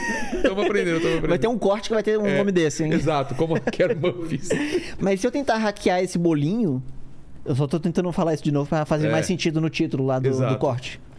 Hackear o bolinho, Não, eu não. Não eu, tá ligado à internet. Não tá ligado na internet, então não faz o menor sentido sequer fazer essa pergunta, né? Entendi. Então a urna é desse mesmo jeito. Obviamente, ela é diferente do bolinho porque ela tem sistemas. Entendeu? Mas esses sistemas não são conectados à internet. Então, você pega o resultado daquilo de uma maneira super ah, não conectada, meio analógica, assim, sai um papel. Aquele papel é grudado lá, é, é- é enviado para o TSE essas coisas. E aí você pode ver que eh, no TSE saiu direitinho lá, porque você pode auditar você mesmo, criando seu próprio aplicativo, sabe? Então, isso é um, só um dos passos. São vários passos. E, e as pessoas às vezes não sabem dessas coisas. E aí elas ficam com medo, elas ficam achando Tem que é melhor per- que ser de papel. É, tem aquela pergunta de por que só o Brasil ou por que grandes países não Sabe por quê? Por quê? Porque é meio engraçado e até talvez meio não satisfatório essa resposta. Mas é porque isso gera confiança. Isso gerou confiança até agora, né? Porque, ou pelo menos isso gera mais confiança do que a outra opção que a gente tinha antes. Mas a- algum país não quer que gere essa confiança? Não, eles já têm a confiança. Ah, Tipo assim. Opa, obrigado. isso é um. Nossa, que fatia de bolo, hein? É. Obrigado. É, Ah, por exemplo, ah, o Japão, se eu não me engano, ele usa muito é, o estilo do papel mesmo. Tá. Lá existe uma confiança muito grande entre as pessoas. E isso quer Porque dizer o quê? teoria o papel é muito mais fácil de. de É, é menos, fraudar. é menos complexo. O nosso sistema que a gente tem hoje, ele é mais complexo do que simplesmente contar os papéis. Entendi. sabe? Tipo, alguém teve que pensar no sistema, teve que pensar numa, num equipamento e tal, e o papel já tá aí. Sendo que o papel, para o japonês, por exemplo, é algo que já gera confiança. Entendi. E isso já foi o suficiente, sabe? Então, pra que criar algo mais complexo, entendeu? Mas no nosso caso, não. O Brasil não é o Japão. Então, as pessoas aqui, é, feliz ou infelizmente, né, elas têm menos confiança umas nas outras do que em relação ao Japão. Então, elas pensaram, cara, tem um monte de problema, tem um monte. Enfim, isso, isso que eu vou falar é é uma obviedade, né? Assim, isso é mais do que sabido que ah, na época que tinha sistema de papel aqui no Brasil, as pessoas viam à torta direita é, fraudes, problemas na- Ah, nas é? urnas, sim. Tem vários tipos de, de, de, de problemas que tinha, por exemplo, você podia deixar a urna grávida, né? Que chama, que tipo, você tá aqui com a urna, Tá. botou lá na sessão, sendo que estranhamente aquela urna tá cheia de papel já. Ela já tá engravidada. Sei. Outra é de tipo assim. A pessoa é, roubar sacos, extraviar, trocar por outra, outro saco de, de urna que você queria, sabe? Porque o, o voto por ser é, secreto, né? Você não, não sabe. Você pode trocar um pelo outro, sabe? Exato. E aí, enfim, são, são vários tipos de problemas que Ele- simplesmente não existem a com a urna eletrônica. resolver alguns problemas, não É. porque simplesmente, ah, vamos fazer. É. E aí o, o Brasil desenvolveu esse sistema único, que é. Acho que é um motivo de felicidade, sabe? É um, um motivo de orgulho de ser brasileiro, o sistema da urna eletrônica, porque ele é um sistema que ele é genuinamente brasileiro, desenvolvido com a tecnologia brasileira, e, e ele é todo feito para aquele, aquela tarefa que ela desempenha. Então, os sistemas, o código, ah, o equipamento, sabe? Tudo é feito para isso, para segurança e a inclusão também. Porque, é, por exemplo, é, o voto é obrigatório no Brasil. Todo mundo vai votar. Todo mundo, até quem tem dificuldade de, sei lá, de enxergar, ou de que é analfabeto, ou que é não sei o quê. Então, é, o fato de você ter uma telinha com números que sejam de braille, né? Ali Sim. tem aquele negocinho e aparece a foto do candidato e enfim tem tem aquele aquele aquela coisinha verdinha, sabe? Que Tem é o que é o que é o negócio de tipo que a gente tá acostumado já de celular, que o verde é, uma coisa de confirmar, é, o, o vermelho é de negar, sabe? Tudo é pensado nos mínimos detalhes de design, de código. É assim, é uma coisa muito boa. E aí um efeito colateral bom disso foi que isso tornou o processo extremamente rápido na É. contagem de votos. Antes demoravam dias, né? É, demoravam dias. E, e aí isso foi um efeito colateral, porém isso gerou mais confiança. Porque é, se alguém tentar, por exemplo, fazer. tiver alguma intenção golpista, é muito interessante que o, o, o processo de, de contagem dos votos demore o máximo possível para ele pôr em dúvida aquilo. Ah, tá. E, e se isso for rápido, isso possivelmente não vai dar tempo hábil da pessoa falar ou fazer nada. Entendi. Eu lembro que nos Estados Unidos deu, na última eleição, foi um puta rolo, né? Eu acho que o Demorou, Capitólio não vai acontecer aqui justamente por causa disso, sabia? Porque foi rápido. Porque foi rápido, não tem como. Se demorasse uns 5, 6 dias. Aí dava tempo E aquela de- coisa das de pessoas agonia, né? enlouquecerem. É. Entendeu? Já pensou, cara? Eu não lembro antigamente, era assim. Você é de. Eu sou das das- 70, né? 70. Eu, não, eu não lembro como que era a apuração, se- quanto tempo demorava, você Eu lembra? acho que era mais ou menos uns dois, três dias assim É? que saía o resultado. Até todas as urnas serem, serem contadas e tal. Eu trabalhei nas eleições também, já com a época da urna ele- eletrônica. Ah, então- é? E tem um lance que é o seguinte: cada sessão ele tem um caderno com quantas pessoas votam naquela sessão. Sei. Então, ela emite a tal da zerésima no final, então tem os números de votos. A zerésima é antes. É, a zerésima, né? É Ela- pra dizer que não tem nenhum voto na urna. é, e aí, Ah, quando, tá. aí quando você emite no final, ela te dá uma contagem de votos que foram feitos, os que não foram feitos, e aí você tem que fazer uma confirmação no caderno, tem que ter, tem que os comprovantes de, de votação, Tem que bater. tem que bater com o tanto que não foi votado. Então é mais um motivo de confiança também, né? Não tem como. Sim, sim. E como você deixou de ser mesário? Fala pra gente. Cara, eu trabalhei em cinco eleições aí. Que eu, sorte. Nossa, eu- sério. É, aí um eu- profissional da urna, É. né? Aí na última eles me perguntaram: se você quiser, você pode ser efetivado Ah. pra trabalhar em todos. Eu falei: não, não quero, Claro que não! Quem é que fala assim?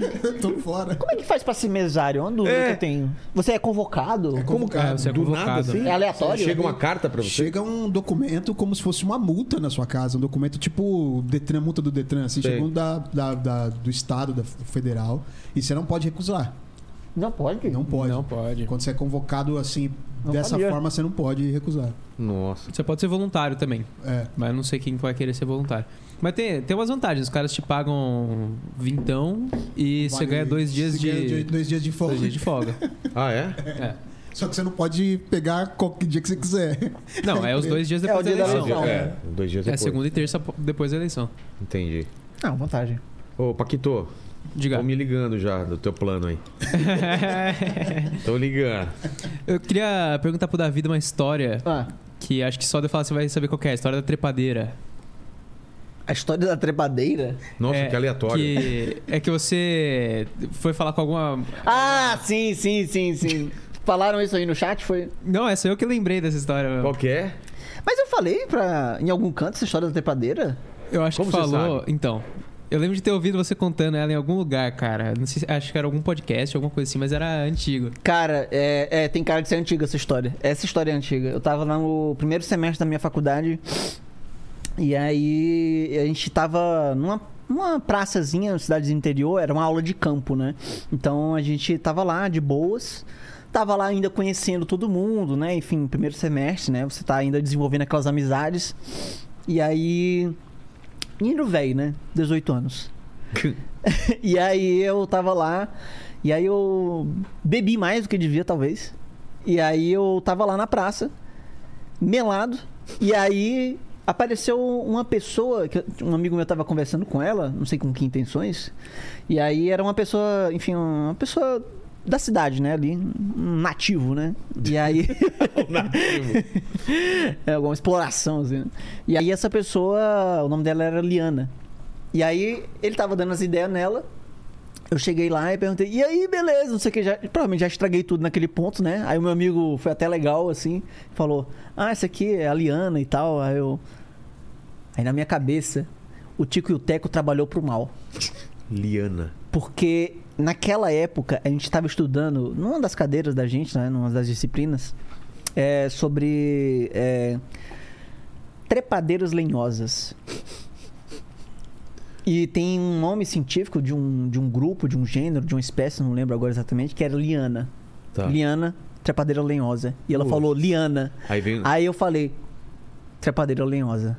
Ai, cara. Aí ela não entendeu nada. Ficou um clima super constrangedor e Climão. eu saí embora, assim, e deixei eles dois lá. Momento Bora Bill rolou, né, cara? Pô, o que, que tu acha desse meme do Bora Bill, hein? Você não sabe da história? Não, não, eu sei a história, mas tipo. Mas você sabe que ele veio aqui? Ah, o Bill veio aqui? Você não, ele, não, ele não sabe nada, cara. Eu vou comer meu bolo aqui É, em ele tristeza. Não sabe nada, cara. Como é essa história? Como que a gente conta pra ele, Paquito? Então, tava o Bora Bill, Palhaço Amendoim, o Vilela e uma advogata. É, Começa tipo, por aí. Uma paniquete, vai. Se duvidar, você tá sentado na cadeira que É. ele sentou. E. Parece uma, parece uma piada, né? Vilela, advogado, entra num bar. E aí rolou um momento constrangedor, tipo, bora, um momento que a gente chama de Bora Bill, que só ele riu e todo mundo ficou assim, meu Deus, assim. E ele foi cancelado por essa piada que ele contou. Nossa, sério? É, Foi sério. pesado? Mano, o Lene.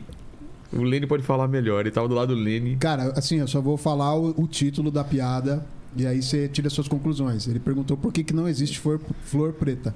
E contou por quê. E não era uma explicação biológica. É. de bio- E aí Tá. rolou um que um palhaço começou a chorar. Eu fiquei naquela. Cara, foi É, tipo uma piada triste, então, né? Totalmente, Nossa totalmente, Senhora. totalmente. Mas é por isso que a gente. E rolou esse momento, então, quando você falou da trepadeira. E aí? Ficou Não, aquele- aí ficou um clima constrangedor e eu fui embora e aquele. E a conversa morreu com aquela menina o- Pra sempre. pra sempre, né? Mas foi, foi isso. Exato. Fala aí, Lênis. Ó, o Lene comendo o bolo. É o bolo? Pô, esse bolo tá bom, Esse viu? bolo tá bom, viu? É um, é um bolo assim. Perigosamente muito bom. eu, queria, Bem doce. eu queria que você falasse sobre o vidro, o vídeo de O como. vidro? É, o vidro. Como domesticar humanos, que eu tô com um ser humano aqui do meu lado que eu preciso domesticá-lo. É, a Fabi tá muito rebelde mesmo. É complicado. Como domesticar humanos? Hum, esse vídeo. De novo, né? eu pensei assim, queria falar sobre domesticação. Aí eu pensei, cara, como domesticar o cão? Acho que tem muita coisa já sobre isso, mas meio óbvio. É, tem o, o livro do Sapien, né? Que fala que o, o cão que domesticou... Muito bom o livro, né? Que domesticou o ser humano, né? Tem essa teoria. Não, pois é. Aí eu pensei, cara, e se eu fizesse o contrário? Se eu, se eu dissesse como domesticar humanos? Porque é engraçado pensar que tudo pode ser domesticado, né? Assim, É. questão de ser vivo, né? Então, Domesticar é tornar dócil, tornar controlável... existem algumas características, sabe? Que é uma, a, doci, a docibilidade é uma delas. E, e de fato, o ser humano ele é domesticado. Total, né? É. Se a gente for ver, por exemplo, o ser humano mais selvagem, né, de centenas de milhares de anos, era uma coisa mais bruta, sabe? E, tipo assim, a vida sedentária da gente, que a gente deixou de ser caçador-coletor, né? A gente se tornou eh, Agricultor. agricultores, e aí começou a, a comer sempre a né? mesma coisa. Que, que é engraçado isso, né? Porque a domesticação não necessariamente torna a vida imediatamente boa, né? Não. Mas torna previsível.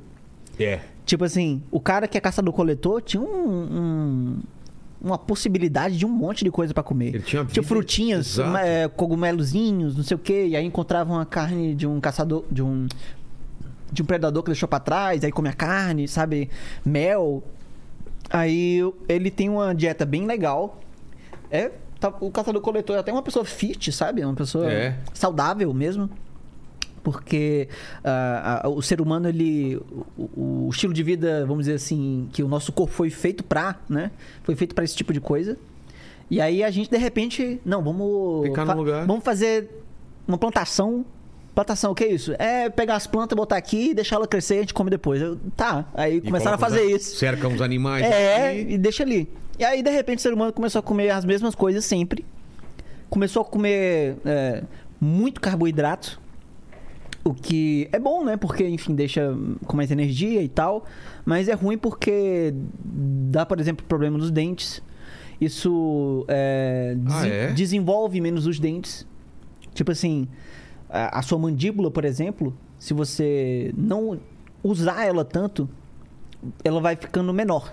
Ah, é? Ela, ela fica menor, ela não desenvolve tanto. O Cássio, então, do goleiro do Corinthians... Mastigou bastante esse menino. Mastigou bastante esse garoto Em aí. compensação, mandíbula. É, o Mandíbula que trabalhava com a gente mastigou de pouco, porque o queixozinho dele é pra dentro, né? É. Tem a ver isso, então? É, porque, por exemplo, é, é como se o seu gene tivesse uma informação que fosse é, desenvolva a mandíbula se você usar, se Tá. você mastigar. E aí, talvez por padrão, é, você tenha uma mandíbula já que seja naturalmente maior ou menor, mas ela, não importa quem seja, nem o tamanho da mandíbula. Se a pessoa mastigar mais num, numa janela de desenvolvimento, num período crítico, né? Assim, na primeira infância, talvez, você acaba desenvolvendo mais a sua mandíbula. Se você não mastigar, você fica com a mandíbula menor e aí você reduz o espaço para os dentes. Tá. E aí você começa a ter problema de quê? Dente ah, torto, É, um por cima do encavalando, outro. É, e aí não tem espaço nem para os últimos dentes aqui atrás, os sisos. Porque é engraçado pensar isso, que não existia dentista há É. 200 mil anos atrás. E não tinha esse problema. Hoje em dia ainda existe... Carne crua não, não dava cárie. Não, eu acho que é tipo assim, eu acho que a gente consome muita comida que é... É mole, mole demais, sabe? Ah, isso é um problema. Isso é um problema. E aí isso faz com que a pessoa é, desenvolva menos a mandíbula e tal. E aí a, a- os caçadores-coletores, se você for ver, até hoje existem, né, caçadores-coletores, É. né? Existem em todos os estilos de vida possível, né? Claro, eles não são mais tão representativos, né? É, mas eles, por exemplo, se tu vê um deles assim, é, você vê que os dentes dele. Também que ele não é um ca- caçador-coletor 100% puro, né? Porque sempre acaba tendo interação, né? Mas eles, esses caras têm os dentes ok, Perfeitos, é. normal. Assim, não sei se é um sorriso de cinema que é milimetricamente É, não, aí já é pensado, né? Mentex, né, querido? É. Mas os caras têm um- um- uns dentes corretos no lugar onde é pra ser, sabe, e tal. Porque o estilo de vida deles é, é ideal. Aliás, os genes que ele tem é ideal pra aquele estilo de vida. Entendi. E aí a gente abandonou esse estilo de vida, começou a comer pouca coisa, come- começou a comer pouca diversidade de alimentos, teve problema nos dentes, teve é, problema também de para digerir coisa, teve, sei lá, problema de nutrição, sabe? Eu acho que a- a grande vantagem da agricultura foi não porque a gente começou a viver mais e melhor, mas porque a gente deixou de morrer tanto. Entendi. Porque a gente tinha uma coisa que é fundamental, que é a previsibilidade da comida.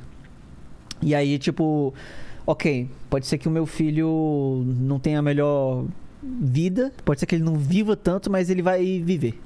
É. Do que ter. não saber como é o dia de amanhã. É. Pode ter um banquete e pode ficar três dias sem comer. É, caçador-coletor é assim, você vai andando e vai encontrando as coisas, né? É, é o casado e o solteiro, né? Basicamente não é isso, Paquito? Casado tem aquela É, previsibilidade, Previsibilidade. mas tem também aquela coisa que é mais. Não tem emoção. É. E você que é um cara que tá na, na pista, Exatamente. Tudo pode só acontecer. na base da emoção. na base de emo- pô, também pode não acontecer nada. Também pode não acontecer, exatamente. Não acontecer é uma das coisas que pode acontecer. E pode acontecer muito, né? Pô, e pode acontecer muito também, É, né? Exatamente. E os dentes, no, no caso, não importam muito aí, né? Não é a parte que você Não, usa não, mais. não. É, é, tendo pelo menos dois dentes aí, já, já tá. Você sorri beleza. assim, né? Mas que interessante, cara, esse, esse lado, né? E, e você era da criança, porque minha, minha- meu filho tá nessa época do perguntar do porquê. Quantos anos Tu- seu filho? Cinco anos. Tudo é porquê, cara. Tudo é porquê. A gente foi pra Ele gosta de dinossauros? Pra caralho.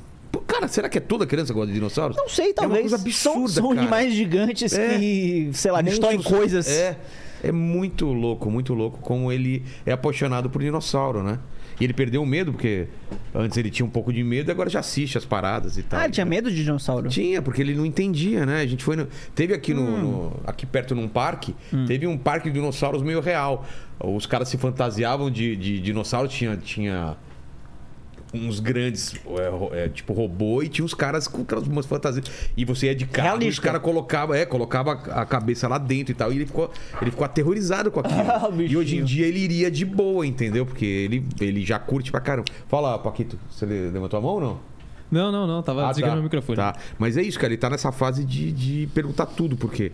Ah, por que, que a ovelha faz esse barulho? Por que, que ela come. Por que, que o- a vaca come mato? Por A que que gente, quê? a gente é, é muito curioso, né, por natureza, né? E eu acho muito legal ver é, como que cinco, cinco anos, né, que você É. falou. Imagina que cinco anos atrás ele não existia. É, E aí agora ele tá perguntando por que existe o universo. é. É muito doido como a mente humana é um objeto fantástico, né? Como ela consegue vir do nada e questionar tudo. Eu acho isso muito foda. Eu acho O que que diferencia a gente dos outros animais? É, é a memória? É a, é a ideia do nosso próprio fim? É, essa, essas são essas perguntas? é capacidade de planejamento. É, né? É, assim, na prática é isso, né? Agora o que Desde que... o começo, desde Agora- a época do, do, do caçador-coletor. É, o catador-coletor tinha técnicas, tinha técnicas pra fazer ferramentas. A- Porque, Atuar pô- em grupo. É, por mais que seja uma coisa besta pra gente, né? Tipo, você tem que pegar uma pedra, lascar ela com uma outra pedra adequada, Exato. uma outra que parece uma bigorna, que aí você vai fazendo e tem uma técnica de deixar ela no formato certo e amarra não sei aonde, e aí você vai e caça de um padrão tal. Tipo, são coisas complexas. E exige muito conhecimento do, do meio ambiente, né? Tipo assim, um caçador-coletor não é assim, tipo, sai na moda caralho atrás das coisas. É. né? Ele, ele realmente tem que saber coisas assim que a gente não saberia.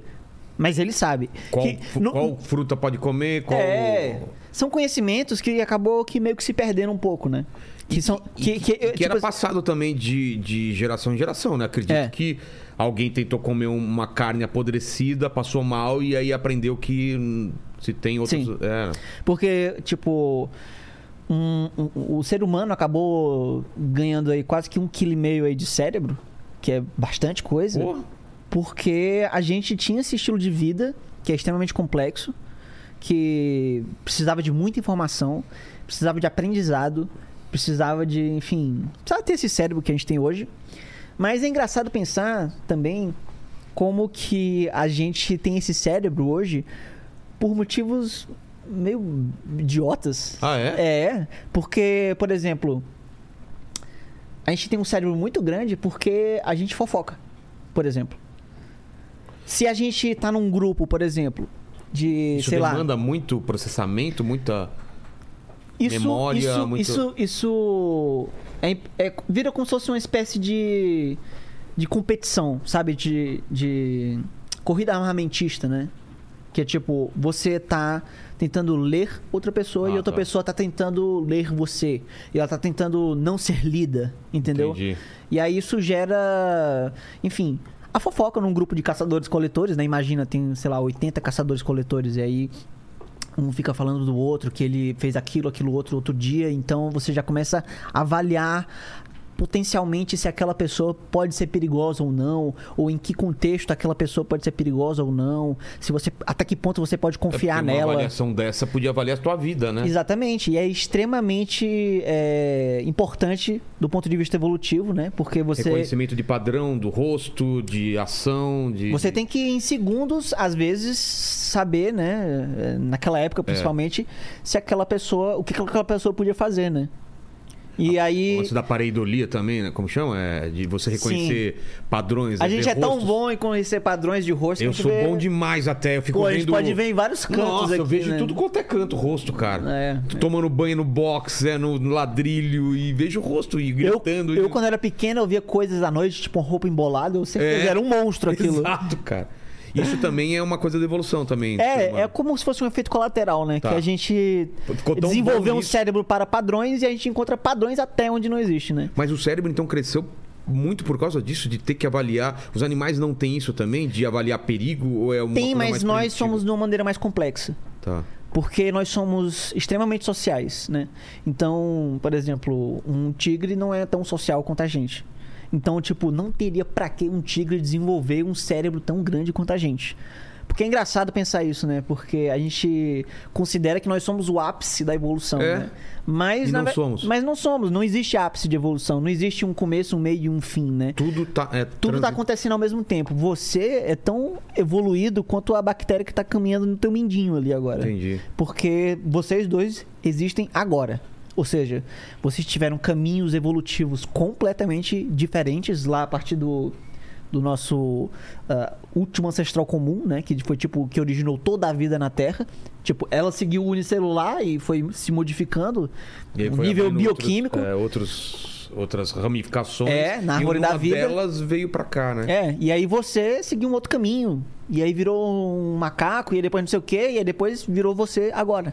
Então vocês dois atravessaram toda essa mar de tempo Em Todas as mudanças do, do que o planeta sofreu. e vocês dois estão aqui agora. Então dá pra dizer que vocês dois são tão evoluídos é, um quanto o outro, né? Assim, vocês são igualmente Paqui- Eu e o evoluídos. Paquito somos igualmente evoluídos. O Paquito é menos evoluído. Obrigado. zoeira, zoeira. Zoeira. Zoeira. Mas isso aqui é louco, né? Tem um vídeo seu dos dinossauros, né? Que se eles soubessem desviar de. Como, como que é? De desviar de cometa, alguma coisa assim. De, de você pegar e a gente. é, hoje existe porque os dinossauros não existem. Não sei se existe essa teoria, provavelmente sim. Como né? é? Porque se os dinossauros não, não tivessem si- sido, sido extintos, ah, não teria como a gente Ah, estar sim. vivo hoje. Não sei se isso é. Se existe alguma linha de que diz isso, mas é, partindo desse pressuposto que aque- aquela extinção ah, é, possibilitou a gente estar aqui. É, é, E sim. dizem que tem milhões de coisas podendo ter acontecido pra gente não estar aqui. Cara, pra tu ter ideia, aquele, aquela rocha ali que tinha lá uns 20 quilômetros de, de A- extensão. Aqui foi o impacto dos dinossauros? né? É, ela. É, já tá provado que é aquela do Golfo do México? ou não- É, não- no Golfo do México. Ela caiu numa região onde tinha é, sedimentos de coisas que eram tóxicas.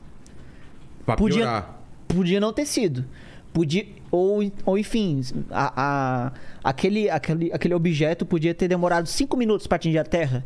E atingindo a região de mar. Não ia levantar tanta poeira, não ia causar um inverno ah, tão rigoroso, tapar o sol com tanta poeira, entendeu? Então, é, podia não ter simplesmente batido na É. Terra, né? Podia ter. Se tivesse tido uma horinha a mais ou a menos, né? De diferença no- na rota deles, e aí errar a Terra. É, e tem realmente essa, essa teoria, né? Vamos dizer assim, que ela, ela imagina que realmente seria um mundo completamente diferente agora, porque os mamíferos eles surgiram depois dos répteis. É. né? Eles são uma novidade evolutiva é, mais recente do que os répteis. Os répteis é, eles eram muito mais antigos e tiveram muito mais tempo para se diversificar. Então, quando a gente surgiu, nós mamíferos, os répteis já estavam dominando todos os espaços, todos os estilos de vida, que a gente chama na biologia de nichos. Ah, é? Então, como nicho de conteúdo, né? Tem um nicho de conteúdo que é de astro- astrologia, astronomia, é, esportes, não sei o quê. É, os nichos na, nos, nos ecossistemas é tipo. Ah, aquele bicho ele é grande e ele come aquelas, aquelas coisas lá em cima da árvore. O outro é pequenininho e mora na orelha dele, não sei o quê. Esses são Sei. os nichos, entendeu? Então, o- os répteis já tinham dominado esses nichos é, de Um animais maiores. Um outro voa e vai na montanha É. e faz sua. É o estilo de vida dele, né? Sei. O nicho é o estilo de vida dele. Um come jujuba, outro come bolo, enfim, essas Tá. coisas. E aí o- o- os répteis tinham dominado esses nichos que eram de animais maiores. Porque eles tiveram mais tempo também, né? Exato. E aí ah, veio um meteoro, pegou todo mundo desprevenido.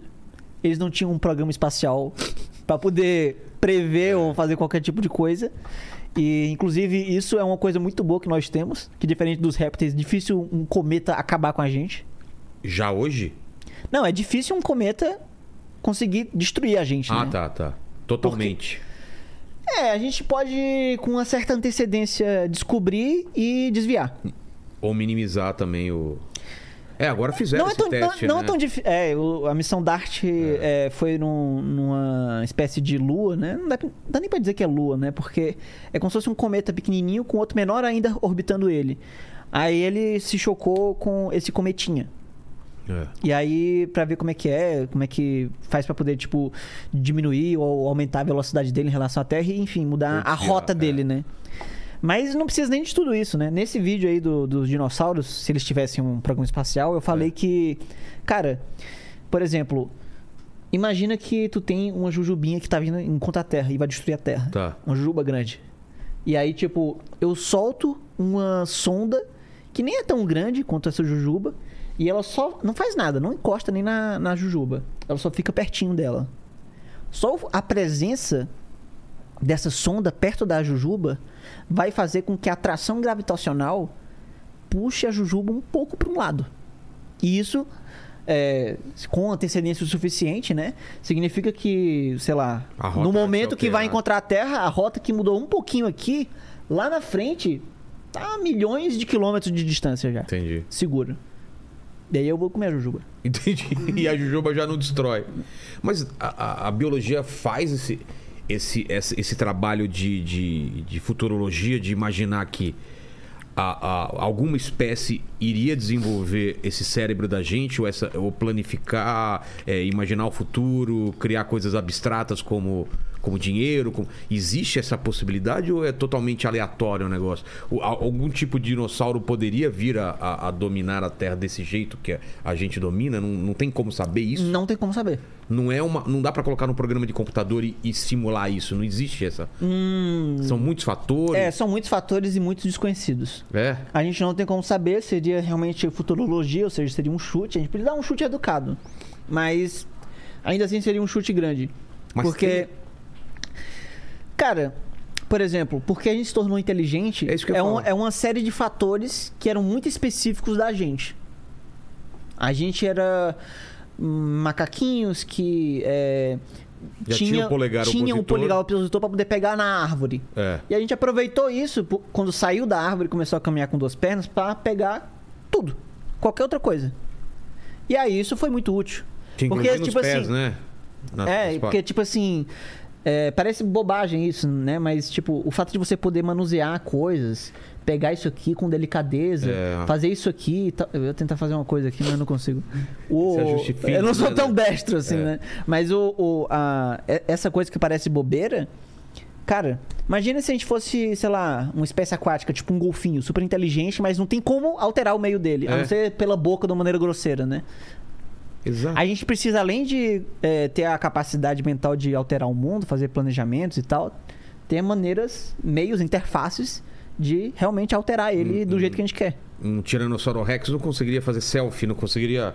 Aqueles bracinhos curtos, ele não consegue enquadrar ele inteiro. Mas talvez ele desenvolveria um, um- um iPhone uma câmera que enquadrasse. Não dá pra saber. Ah, né? é, Mas é, é louco, né? Mas Tentar é. fazer esse, esse tipo de exercício. Teria né? que, por exemplo, talvez, se fosse acontecer com os dinossauros, É. né?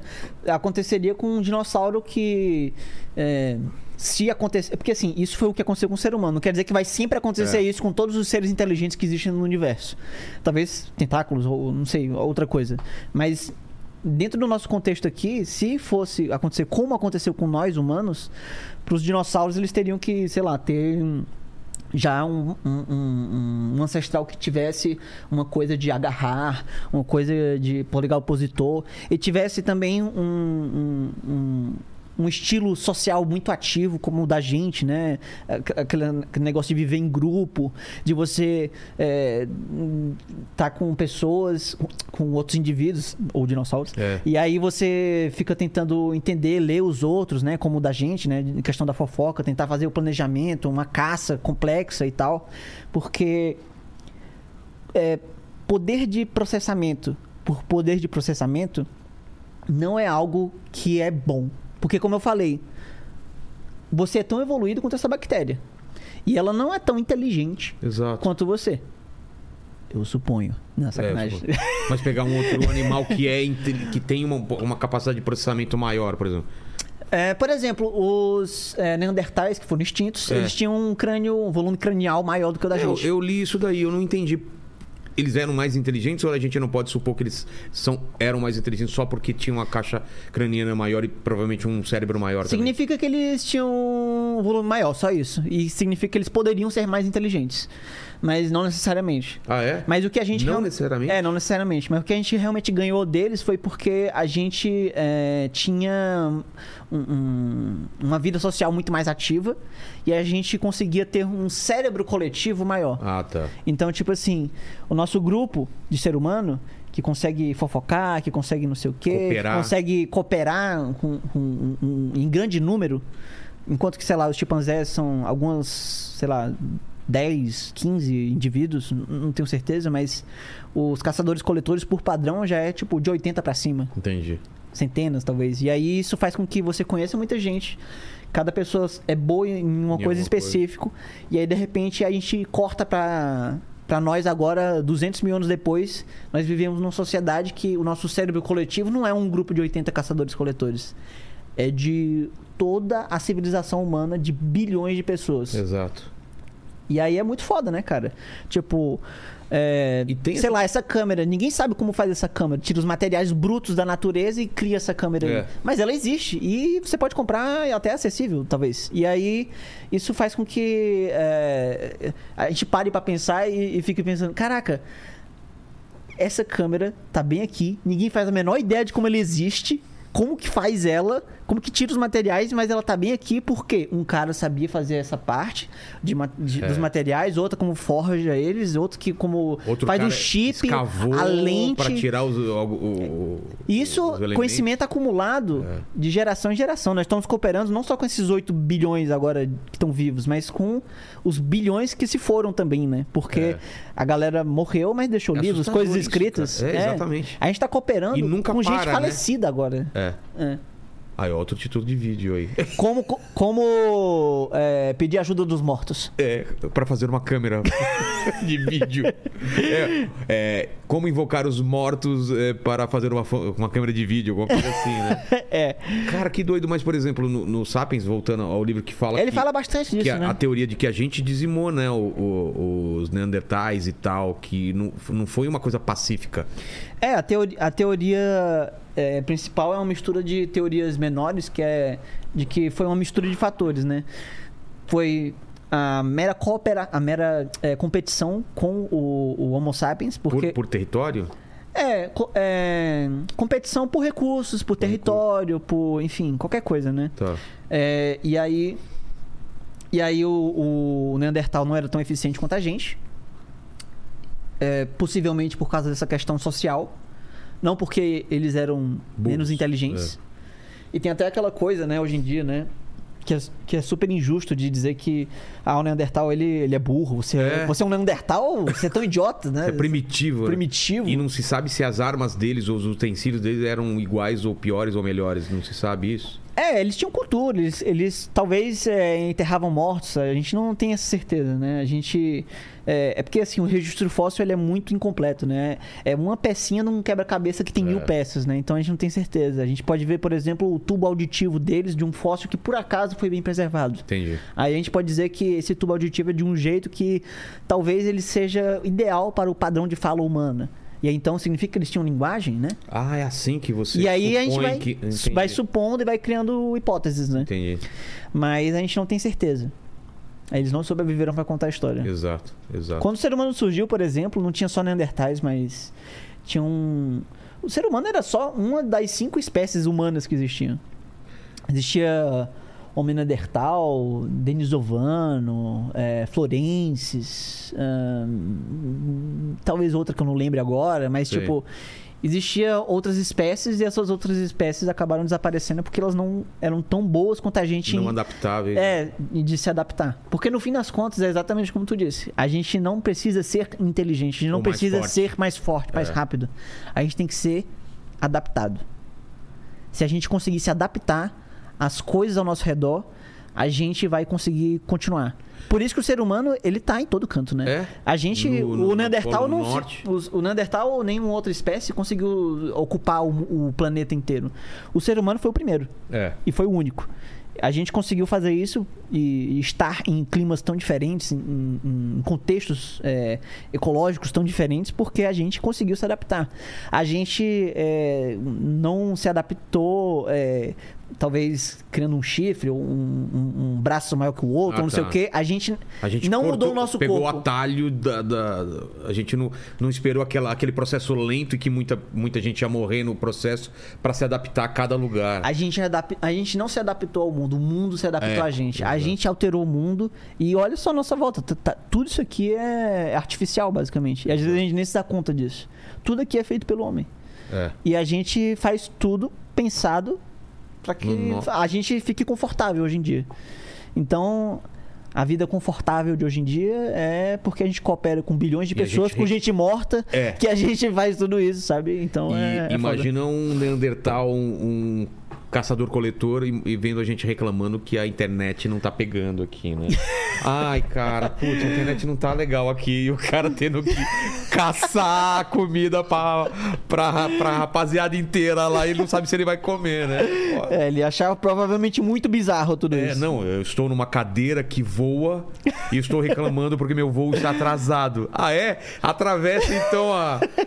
é, não, 300 quilômetros para encontrar uma água, né? Para você ir montar um negócio. Não, o cara está. Em... Ah, eu estou insatisfeito porque esse meu voo está muito lotado. Eu estou nessa cadeira voadora aqui. nesse O cara tá num charuto metálico gigante que voa e tá reclamando, né? Mas é, né, cara? É louco. É louco, É muito, muito, louco. engraçado, cara. E, e, e você faz essa. Você, você- mesmo como, como que não torne vi- que não, não vire vídeo, mas você fica fazendo essas viagens no e se acontecesse. Que que Gosto. aconte- que Gosto. Isso é muito legal, né, cara? São, são coisas que. Mas em todas as áreas você pensa em fazer vídeo ou tem algumas que você não, não explorou ainda? é, Acho que matemática pura é uma coisa que eu não explorei tanto até agora, mas eu tô pensando em, em aprofundar mais. Mas agora que eu falei, né, que eu tô com, com É. equipe e tal, gente dedicada, é, gente fazendo pesquisa e tal, aí fica melhor de fazer isso. Porque eu não tinha tanta segurança de alguns temas e aí eu posso. Hoje em dia eu, eu tenho esse costume agora de, de pedir pra uma pessoa fazer a pesquisa. Boa. né? Sobre vi- vidas em outros planetas, você já fez, já fez vídeo? Já. E qual é a tua opinião ou, tu, ou, teu, ou tua visão hoje em dia? Porque a gente fez um especial aqui semana passada e no final, né, foi o Sacani, foi o Schwarza e o Bruno Bock. E no final, que a gente discutiu várias coisas, possibilidades, tudo que tá aparecendo por aí, a gente fez um apelo aos, aos ETs, né? Que agora a gente tem câmera, tem um monte de coisa muito melhor. Então apareçam. E coincidentemente atenderam o nosso pedido e lá no Rio Grande do Sul você viu as luzes no aeroporto que apareceram lá. Tá todo mundo falando desse negócio. Ah, é, eu vi esse. Então, foi a notícia, gente né? que pediu, cara. E o que, que, que você acha dessa doideira? Caraca, toda? tá sendo tudo uma grande hoax dele. Gente- Ele, ele tá brincando com os os sistemas internacionais Exato, de detecção de alienígenas só pra, pra fazer uma grande piada, sabe? Exato. Mas, cara, minha opinião, ela é tipo. ah, quando, quando alguém diz que aliens existem e não fala mais nada, só diz essa frase, É. eu digo, ok, concordo. Agora, às vezes as pessoas acham que aliens existem agora entre nós. Ah, convivendo aqui. É, que eles estão escondidos, que não sei o quê, que eles visitam aqui, roubam uma vaca e vão embora. depois de atravessar meia galáxia e, sabe? Nunca entendi esse negócio. Os caras for, ficar furando as, as vacas. Nossa, e... eu duvido que alguém atravesse um quilômetro pra poder só roubar uma vaca. Não, é Imagina meia vontade- galáxia. É muita vontade de fazer um hambúrguer, né? Não é? Que isso? Vai roubar só uma também. É. Aproveita a viagem e pega todas as vacas do mundo e destrói o planeta. Imagina, cara, a gente acorda um dia e fala: cadê todas as vacas? Sumiram todas as vacas do mundo Só as ao vacas. mesmo tempo, né? E tipo, às vezes é uma vaca específica, né? É só as holandesas. mimosa É a mimosa. Aproveita e vai no McDonald's, né? Exato.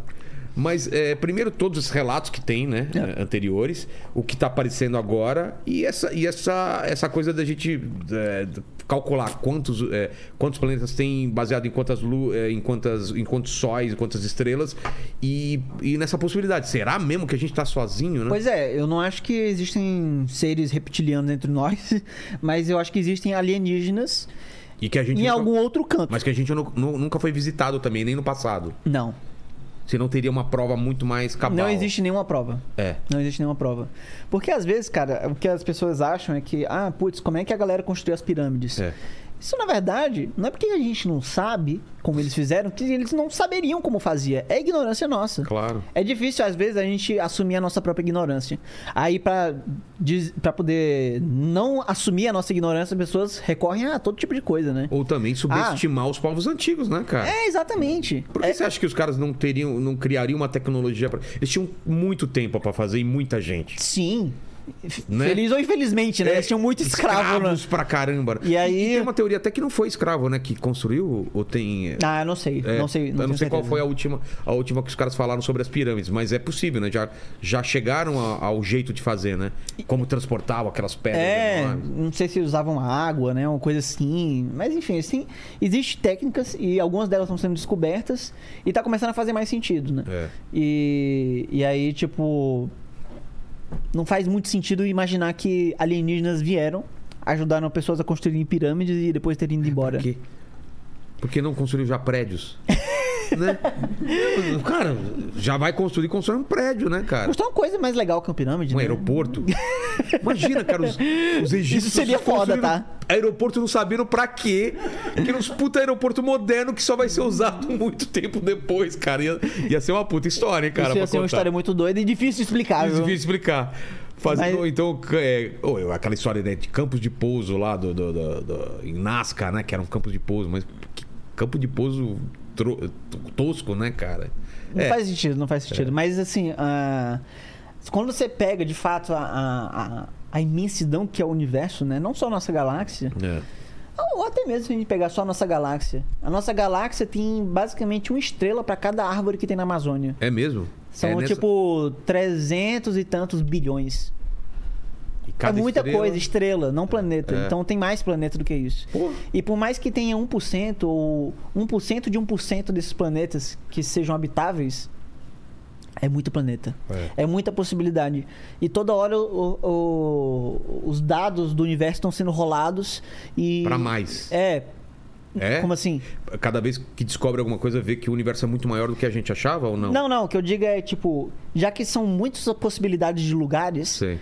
Imagina que cada lugar desses dados são rolados a cada instante para que talvez alguma espécie se torne inteligente. Você tá falando de vida inteligente. Vida inteligente, E de vida, como nós. E vida você acha que é muito mais fácil ter por Ah, aí. com certeza deve ter vida, com É, né? certeza. Mesmo Vida, unicelular. é. vida, é, unicelular, por exemplo. Não, não, A gente vai acabar. não acho que e- talvez seja uma coisa tão a gente vai acabar absurdamente rara. esbarrando isso logo, você acha? Cara, eu. Em algum cometa, Eu acho que em- no nosso sistema solar pode ter, viu? Pô, tomara, cara. Ia ser uma. Uma descoberta absurda, né? Pra gente Completamente entender, absurda. né? Se tem duas possibilidades, né? Uma é que a gente encontra essa forma de vida e ela é completamente independente, independente da nossa árvore da vida. Como ou assim? seja, ou seja, Imagina que o nosso último ancestral comum, né? Aquele que, que Sei, deu sei. origem a toda a vida que a gente conhece, todas as espécies, ele não está relacionado, ou seja, você não está relacionado àquele ser microscópico Aí. da lua de, de Júpiter. Sei. Aí é assustador, hein? Isso é assustador. Isso é bizarro. Isso significa que a gente vai estar comparando pela primeira vez dois organismos de duas árvores da vida totalmente independentes. Isso seria muito foda. Isso, isso a gente teria muita coisa a aprender, por exemplo, em questão da bioquímica, como que a- as coisas evoluíram lá. É. Eles usam DNA, eles não usam DNA, quais as letras, né? Quantos, quantas bases nitrogenadas ele tem, né? A gente tem a TCG, né? São quatro, mas ele pode ter seis, ele pode ter oito. Porque, assim, como regra da lei da física, né? Podia ter mais, podia ter menos. Exato. Podia não ser DNA, podia ser outra coisa. Enfim, é um monte de possibilidade e a gente poderia aprender muita coisa sobre nós mesmos olhando para essa coisa diferente. Essa é uma possibilidade. A outra possibilidade é que é panspermia. Tá. Ou seja, aquela forma de vida, ou talvez a gente, né? É derivado de uma da outra. Tá. Então, tipo assim, a vida chegou primeiro lá, surgiu lá, e aí depois ela se espalhou pra cá. Ou o contrário. Ou para um universo inteiro. O que. Eu, eu, que- eu imaginava que era muito, muito raro disso acontecer, mas eu vou te dizer que não é nem tão raro assim, sabia? É? É, porque, enfim, teve uma época que era muito. sopa primordial acontecer em outros lugares? É, de uma maneira meio compartilhada, sabe? Sei. Porque o universo já foi muito. O sistema solar, né? Ele já foi muito mais violento. Então era muito meteoro, era muita, muito choque, muito. Sabe, quando você tem um choque grande, pedaços consideráveis dele vão embora. É. Entendeu? E, enfim. As próprias bactérias, por exemplo, elas podem, tipo. Tem agora bactérias flutuando por aí, né? No... Que vivem sem oxigênio. É, sem- que vivem sem oxigênio, que estão passeando ali na última camada da, da atmosfera da Terra, né? E aí, de repente, passam alguma coisa lá perto e pega ela lá, não precisa nem, sabe, impactar é, colidir. E aí, são possibilidades. E levar isso para outro planeta colidir. São possibilidades. Inclusive, é engraçado, eu falo, isso, eu falo isso até num vídeo, que existe uma possibilidade de que a nossa melhor chance de reviver dinossauros é voltando pra Lua. Olha um, um título bom aí. Não, já existe esse vídeo. É? É como reviver dinossauros indo pra Lua. Ou então, precisamos voltar à Lua pra reviver dinossauros. É um desses dois. E qual que é o lance? Cara, o lance é que o que DNA. na Lua? O DNA é uma molécula que é, perde metade das informações a cada 500 anos. Mesmo bem conservado, num gelo, por exemplo? No... É, pode retardar um pouco, mas Tá. não, não o suficiente. Ou seja, milhões de anos é totalmente inviável. Talvez um mamute, que o último a morrer faz uns 3, 4 mil anos. Tá. Mas o- os dinossauros é totalmente fora de jogada. A única maneira é realmente ter parado da maneira assim, sei lá, ter botado numa espécie de congelador quase que no zero absoluto, sabe? De uma maneira super prote- protegida, enterrada, uma coisa muito específica, mas ainda assim pode acontecer fora da Terra. Porque, tipo, a Lua não tem atmosfera, então a temperatura que tem lá, basicamente, é a temperatura do universo É. que é perto do zero absoluto. E aí imagina que tem uma cratera muito funda, onde nunca existe incidência direta de raio solar. Aí já já é um passo a mais. E aí depois, sei lá, cai um, um meteoro ali perto e enterrou aquilo ali. Aí já fica enterradinho. Imagina que no momento que é, bateu o cometa aqui na Terra, pedaços, isso é fato, pedaços da Terra foram embora também. Foi, uma- foi um choque muito violento. Mas, Abateu a Terra. mas tão forte que pode ter re- ricocheteado na Lua algum desses pedaços? pode ter, por exemplo, batido aqui, Certo. pedaços da terra junto com restos de animais ou então animais inteiros, enfim, ele- eles Plantas, saíram, tudo. é, saíram voando, literalmente. E aí, por um acaso muito grande, isso tudo são um em si atrás do outro, né? É. Mas é possível e é legal ficar brincando com essa possibilidade que ele pode ter voado até chegar numa cratera dessa da Lua que o fundo é tão fundo que não pega raio Sei. solar nunca E tá lá. e tá lá enterradinha até hoje. Porra. E é a única maneira da gente ter acesso a um DNA quase que completo de E aí faz o dinossauro. parque dos dinossauros e daquela merda toda que a gente já sabe. É, tô doido pra que dê merda, hein? Então, esse é um caminho do ser humano, né? Tentando ser Deus, recriando. É um caminho da genética, não sei se a gente vai caminhar pra isso, né? Não sei se É, fez não sei, não sei. da- dos, dos meta-humano, super-humano, sei lá, da gente melhorar. Ah, eu já fiz. Porque a gente tá meio que hackeando a evolução, né? É. em vez de ser uma coisa natural, a Nós gente. somos a única espécie que controla o próprio destino evolutivo, Exato. cara. A gente. Tal, é, muita gente que era pra morrer não tá morrendo por causa da medicina, por causa de avanços na tecnologia. Isso vai pra genética também, né? Sim, é, Que é existe... perigoso. E- Ter uma eugenia, né? Você quer É, é criar, perigoso. querer criar um ser superior, sem doença, não sei o quê, e meio que ter um preconceito com as pessoas que não são assim, né? É, tipo... é, Gataca. Sim, esse filme é Lembra? muito bom. É. E, e, cara, eu acho que isso é possível de uma maneira... Ou vai, ou vai ser possível em pouco tempo, É, talvez não- na nossa geração. Eu também acho que não isso tá vai ser longe, possível. Tipo, talvez a gente veja o primeiro bebê nascido assim, É. sendo assim, quase que inteiramente escolhido, os genes a dedo. É, tipo, ele não vai ter essa doença, nem essa, nem essa, porque a gente manipulou aqui. E por acaso ele é louro de olho azul. Exato, olha que coisa, né? Ah, rapaz, escolheu. Mas o, esse negócio de, de edição genética era uma parada muito difícil até pouco tempo atrás. Descobriram uma nova tecnologia chamada CRISPR. Já ouviu falar? Não. Ela é, é extremamente técnico Só- só da um minutinho. bioquímica. Paquito, explique a tecnologia CRISP, né? CRISPR. CRISPR. Por favor. É, É. pô, eu não lembro o que significa a sigla, mas eu lembro de já ter visto alguma. Não, alguma explica agora, sem consultar.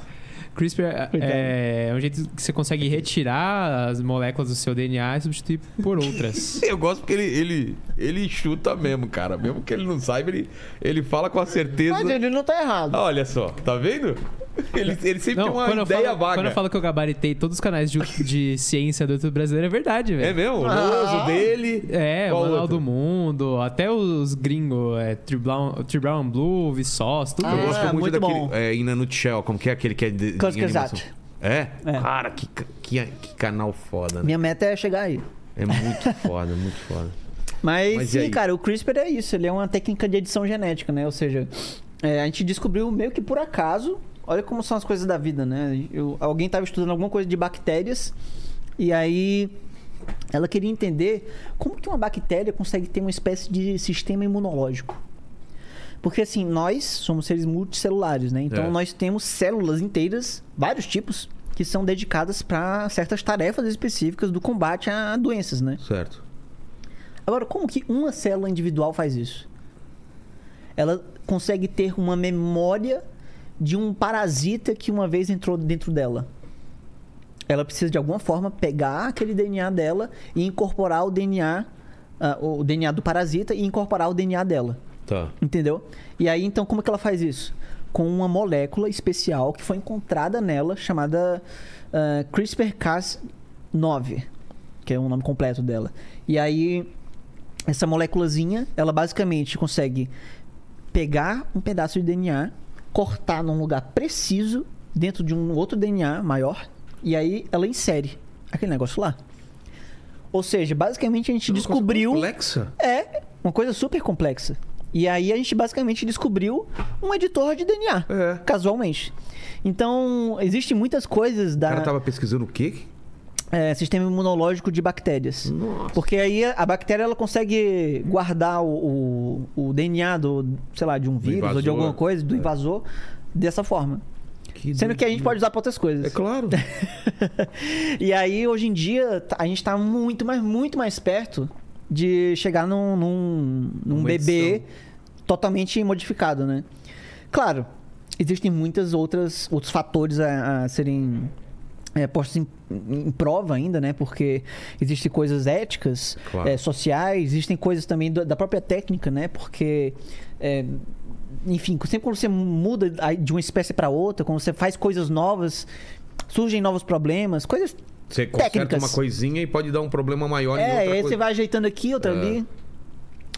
Porque a gente, né, ser humano, a gente não tem ah, o conhecimento perfeito sobre como funciona o nosso corpo, né? Então, às vezes você pode modificar uma coisa e, e, como tu disse, gera um problema em cascata É. muito pior. E aí imagina o- o- as implicações éticas disso, né? Total. Ah, quero ter uma pele fosforescente como tal animal. Beleza. Aí, de repente, você começa a grudar na parede que nem um sapo, sei lá. Aí você explode. É, você explode, exato. É, cara, é difícil. Mas é, mas é a gente. é- eu acho que em 10 anos a gente vai ver muita coisa maluca aí que tá, Ah, eu acho tá em que vai. pesquisa e Ah, eu acho que vai. uma revolução, né? Eu acho que vai. Eu acho que vai muita coisa é, área social, talvez. Ah, É, eu acho que a área de internet, assim, rede social, é que a gente vai ver mais mudança social, sabe? Acho que a gente foi onde a gente viu mais e eu acho que a gente vai continuar experienci- experienciando mais. Nanotecnologia, neuro é, transmissores, sei lá, aquela coisa do, do Neuralink, do, Ah, sim. É, eu não sei se isso vai ser tão rápido. Mas, porque assim, o cérebro humano ele é muito complexo. A gente não conhece quase nada dele. É, é muito engraçado isso, né? Tipo, porque nós estamos usando o nosso cérebro para estudar o nosso cérebro, né? É Mas, mas é muito difícil. né? É, mas é muito difícil. O cérebro, ele é, é. Tranquilamente digo que o cérebro é o objeto mais complexo do universo. É mesmo. Até onde a gente sabe. A gente não, não entende como que funciona, onde que é, por exemplo, a consciência. Entende? O que, o que me torna eu. Onde que exatamente dentro do cérebro do Vilela está o Vilela? É. Onde que está a consciência dele? Em que momento isso se torna consciência? Tem outras espécies que têm graus de consciência intermediários? É difícil saber essas coisas. Mas é interessante. Eu não sei se um dia a gente vai conseguir uma resposta, mas Um animal, ele- isso é um pouco necessário para que a gente tenha aquela coisa É. distópica assim do cérebro meio robô, sabe? É, singularidade. É, né? é difícil. Porque um animal, ele, ele, ele se entende como um indivíduo, como a gente ou não? Não, não dá pra saber. Não dá pra saber. Agora, existem possibilidades fortes de que, por exemplo, quando um, um animal consegue se ver no espelho, ele consegue se entender como indivíduo. Tá. Não é exatamente uma prova cabal, mas é um bom indício. Baleias são assim, golfinhos são assim. É? É. Que doideira. É. Eu vou pedir pro Lene, o, o Paquito, fazer uma pesquisa, uma pergunta que eu preciso fazer um xixizão. Manda aí. Não, é. Vocês estavam É, falando apresentador de podcast é, movido a, a urina, sei lá. de. É. Um cara bem hidratado. né? um cara bem hidratado. Vocês falaram de cérebro, eu tava pensando, você já fez o- algum vídeo sobre cérebro de Boltzmann? Ah, não, ainda não. Boltzmann. Eu, eu tava. Eu tô com isso aí. Nossa, parece que tu tá Tô dentro tendo acesso mente, a tá informação vendo? privilegiada aqui, viu? Porque eu, eu tô pensando em realmente fazer isso aí. Eu já tô falando com, com um amigo meu, pesquisador, é, para fazer sobre isso.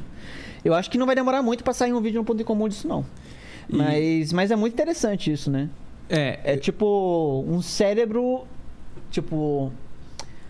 Nós Você- experienciamos a realidade. Mas pode ser que nada disso seja real. Nós somos apenas um cérebro flutuando num- numa jarra, sofrendo os impulsos elétricos corretos para que a gente experiencie tudo que a gente está vendo agora. Porque no fundo, no fundo, o nosso cérebro ele só vê. Ele só sente eletricidade, né? é. E se a gente apertar nos botõezinhos certo ali, botando a eletricidade onde é pra estar, a gente pode gerar absolutamente qualquer coisa. Tipo, meio Rick, assim, né? e vocês estavam falando de dinossauros também. eu. Não é assunto, não. Só, só, só sobre esse assunto. É, tá falando cérebro de? Boltzmann. É o lance de. de Eu não sei se é exatamente isso- isso, o cérebro de Boltzmann, mas eu acho que é algo parecido. Não, mas eu iria numa eu, não, eu ainda vou pesquisar. Uma coisa parecida, não esquece da próxima pergunta que você vai fazer, Paquito. Mas aquela, aquela teoria da- de que a gente tá vivendo uma, pode estar vivendo numa simulação, Hum. nosso cérebro pode estar numa, num jarro e não sei o que, tudo Já isso. tem uma pesquisa feita no canal sobre isso aí. Ah, para. E aí? Eu ainda não li a pesquisa. Tá. Foi agora em viagem. Ah, é? É. Mas. Qual que é o, o, o- basilisco de, de Rocco, né? Aquela teoria da... da- da- Eu não, eu não vi sobre isso, mas eu, eu, achei, eu acho muito É interessante. possível? Cara, Ou é só uma viagem Se louca? for, se for possível fazer uma simulação da, da realidade, é quase que 100% certeza de- de a gente estar vivendo nela. Então, Porque imagina que. É, Peraí, peraí, peraí. O que você falou já, já me deixou assustado. Se for possível, um nível de, de, de processamento de realidade tipo esse, é quase certeza que a gente tá vivendo no. é, se é possível fazer uma simulação tão real quanto a nossa realidade, a nossa realidade é uma simulação. Ah, mano. Para, cara. Se for Porra, possível, cara. se for possível. Não, tudo bem, mas vamos passar. Partir do pressuposto que é possível, então. Não, mas sabe por quê? Porque, cara, Imagina que, por algum motivo, a realidade base, né? Vamos chamar assim, né? Que não é a simulação. Então, mas realidade, vamos definir o que é realidade. Eu já, eu já, eu já tenho dificuldade. de- realidade é o que a gente sente. é- porque, por exemplo, num sonho, eu meu corpo pode entender que eu tô numa realidade e, e- e Aham. responder a isso. Que eu tô caindo, que eu tô. a- acelera o coração. O que, que é realidade pro ser humano? Cara, vamos assumir para nossa discussão que realidade seria ah, uma experiência que não dependesse de bits dentro de um computador. Tá. Tá bom, Pode ser? pode ser. E aí a gente vai chamar isso de realidade base. A realidade base, Realidade real. realidade real, mais real que a vida real, né? Exato. A realidade base, ela, vamos supor, ela pode ter um dia descoberto como fazer uma simulação tão real quanto a realidade base. Tá. Ou seja, com bits dentro de um computador, ela consegue renderizar o Vilela, o microfone, a água, a luz batendo na água, todas as coisas, o meu cérebro, o seu cérebro, tudo. E aí você fica pensando, E ela, Ok, nem, por e, ela, e ela nem precisa renderizar todo o universo. Ela só precisa renderizar a parte que está sendo vista e. pelos seres humanos. Exatamente. É, sim. Ou então ela pode renderizar todo o universo, mas só o que você tá vendo. É. Eu nem existo. Nem assim? ninguém aqui, só você existe. É. Tipo assim, imagina, imagina que. Porque. Eu tu- sou. Não, imagina, tu falou assim. É. Não precisa renderizar o universo inteiro. É. Só o que os seres humanos estão vendo. Mas Se se eu aponto- mas, se eu mas se eu escolher um, um ser humano só, Aí fica mais fácil. que é você. É. Você tá experienciando a realidade, mas ela só existe quando você tá vendo.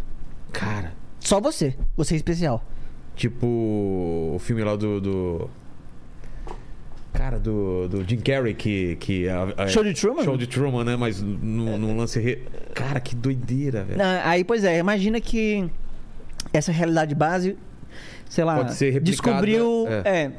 Dentro do nosso padrão de tecnologia hoje, a gente ia precisar, sei lá, de um computador do tamanho de um planeta, né? Pra poder fazer esse tipo de coisa. O que ainda assim, vai, um dia a humanidade, num futuro extremamente distante, pode, Pode conseguir. pode conseguir isso. Mas vai que existe outro tipo de tecnologia de processamento que é mais eficaz, mais, é, sei lá, mais potente. Mais compacto. E aí ela consegue atingir isso da maneira mais fácil. Beleza. É possível que alguém use esse poder computacional com motivos genuínos de, por exemplo, estudar sociedade, estudar economia, Ele coloca estudar coisas. e vê o que, que vai dar. É, porque ele realmente tem um, um interesse genuíno. Porque, por exemplo, tem, tem algumas áreas da ciência, principalmente ciências não exatas, que, por exemplo, o N amostral, né? Ou seja, se eu for escolher estudar jujubas, o meu N é bastante. Que que é porque N? existem várias jujubas. O N é a quantidade de objetos que eu estou estudando. Tá. Tem vários jujubas, então eu posso testar um, posso testar outro. E vou engordando. É. Mas imagina que em vez de jujuba eu estudo o planeta Terra. O que aconteceria com a economia mundial se a crise de 29 não tivesse acontecido? Como é que eu vou fazer um outro N senão o que já aconteceu? N igual a 1. Ou seja, eu não tenho outras possibilidades. Mas, se eu usar um computador para realizar, para realizar uma simulação da realidade base, eu vou poder ter quantos N's eu quiser. Claro. E isso é muito bom. E é um- uma. É, um, é uma- um motivo genuíno, né, de você fazer esse tipo de coisa. Beleza. Então você tem já a realidade base, você já tem o poder de, de computação, você já tem um motivo, a motivação para acontecer esse tipo de coisa. E aí você já tem a primeira realidade que não é a realidade base.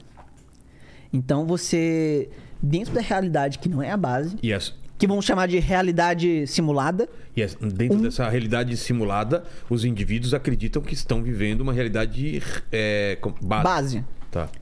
Aí dentro dessa realidade simulada 1, vamos supor que também eles, em algum momento, dentro da simulação, Nossa, cara. aprendem a fazer isso. E aí ele, da simulação 1, faz a simulação 2. Entendi. E aí a simulação 2 Ah, faz a um 3. filme assim, né? E faz a 4. e Décimo aí... terceiro andar, você assistiu? Não, nunca vi. É exatamente isso. É cara. isso? É exatamente É bem isso. legal, então. e aí, imagina que chega um momento que, eventualmente, se você deixar tempo suficiente. Ela vai criando. E detalhe, o tempo dentro da simulação, ela não necessariamente corresponde ao tempo da realidade Claro. base. Uma hora dentro da, da- da- da- dessa simulação pode ser 100 anos. Sim. Então, ou seja, imagina que eu- a gente está na realidade base. A gente fez uma parada que consegue fazer uma simulação. Sendo que ela passa um milhão de vezes mais rápido. Um bilhão, um trilhão de vezes mais rápido. Cara, enquanto a gente conversa aqui, essa, essa simulação aqui já fez a própria simulação dentro dela. E a simulação dentro dela passa mais rápido ainda. Mano! Que já fez outra simulação. Cara, que doideira! E a que tá dentro da outra fez mais rápido ainda outra simulação. Então, num piscar de olhos, a gente já tem uma quantidade gigantesca, infinita quase, de simulações, uma dentro da outra. E então, vamos pegar aqui um baralho de cartas. Tá. De infinitas cartas. Eu pego uma carta aleatória. Qual que vai ser? Uma carta simulada ou a da realidade base? Não tem como saber. Não, Não, no mundo Mas- real aqui. sim. Ué, é- não, é- não, eu vou refazer, É, eu vou, vou refazer. Vamos supor que, mais uma vez, das jujubas. Tá. É, vamos supor que aqui eu tenho todas as minhas realidades. Vai ter uma delas que vai ser a base e todas as outras vai ser as simuladas. É um, um observador totalmente fora de É, todas as- totalmente fora, entendeu? Tá. Você é Deus aqui, entendeu? Eu posso pegar isso sem saber qual que é qual. É, e aí você pega aleatoriamente uma. Tá. Peguei aqui. E tem infinitas jujubas, Claro. tá? Qual que é a chance de tu pegar a realidade base? É muito pequena. Qual que é a chance da gente estar vivendo a realidade base? Muito pequena. É por isso. É, então minha vida é uma merda e eu vou desistir de tudo agora. Porque, pro- cara, a gente tá numa simulação. Você é simu... simula. Ui, acertei a Fabi, desculpa, era pra acertar o. É Que a Fabi é real, você é uma simulação, cara. Cara, que doideira. Mas o, o filme é, é basicamente isso, cara. Deixa eu pegar uma simulação aqui. É, imagina que nessa simulação aqui, criada por um computador por essa, por esse, por essa é, simulação, essa realidade base, começa a desconfiar de que aquilo é uma simulação. Encontra um jeito de saltar dessa para essa realidade. Aí Ah, isso é o filme. é o filme, Ah. é, é. Esse cara, só que era um jogo lá. Esse cara entrava nesse, nesse universo pra se divertir, era um jogo criado pra ele. Ele ia lá, convia, entrava no bar e tal, e as pessoas acreditavam que era real. E um cara desconfia e segue esse cara até essa máquina que volta com ele até a realidade base. E, aí, e aí ele volta. É meio o, o mito lá da, da, da caverna, né? Galera, isso aqui é tudo. Ninguém acredita, né? Existe um mundo que é real e isso aqui não sei o quê.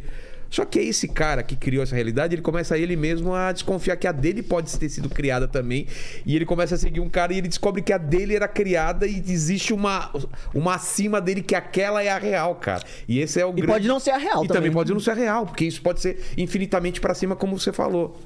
Mas há uma chance, como essas daqui estão sendo, estão sendo rodadas com um, um tempo muito maior, da gente alcançar um nível de, de consciência de descobrir realmente que a gente é uma realidade.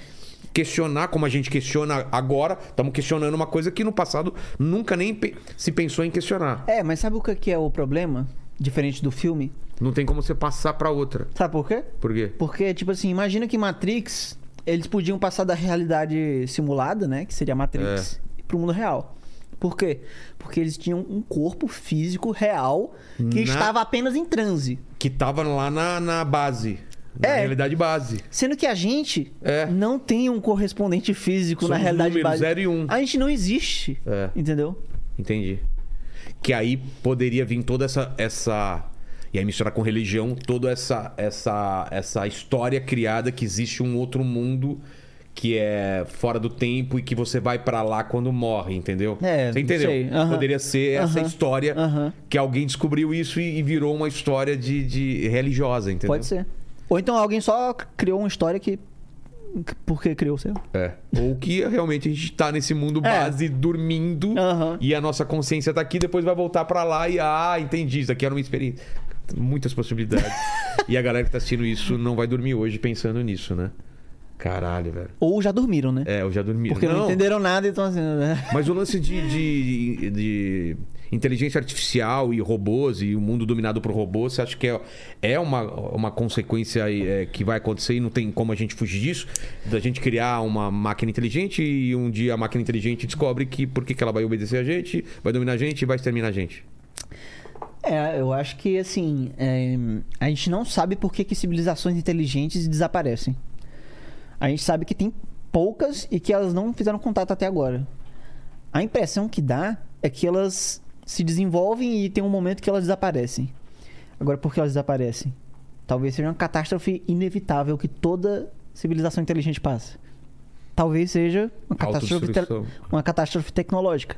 Ou bomba nuclear, ou isso daí de máquina. É, ou uma catástrofe doença. tecnológica, né? Que tipo assim, você cria uma máquina que ela ela meio que ganha é, interesses próprios ou então interpreta de uma maneira errada os, os- as instruções.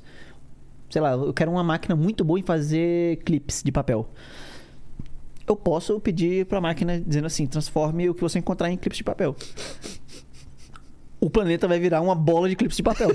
Exato, nada vai parar ela, É. porque ela não tem juízo de valor, né? é. Mas todo mundo fala que é muito difícil, né? Uma, uma máquina superar a inteligência do ser humano ou ter vontade, criar desejos, né?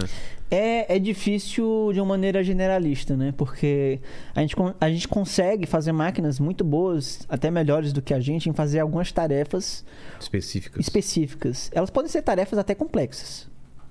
Jogar Go, né? É. Aquele, aquele, aquele... Acho que é japonês, chinês, É. não sei, mas é um... Que é muito mais complexo É que muito mais xadrez. complexo que xadrez, sabe? Pode ensinar uma máquina a fazer coisas até criativas, né? Um- uma E que composição. e que elas uma... aprendam enquanto elas estão elas estão jogando e elas evoluam naquele, naquela área. É.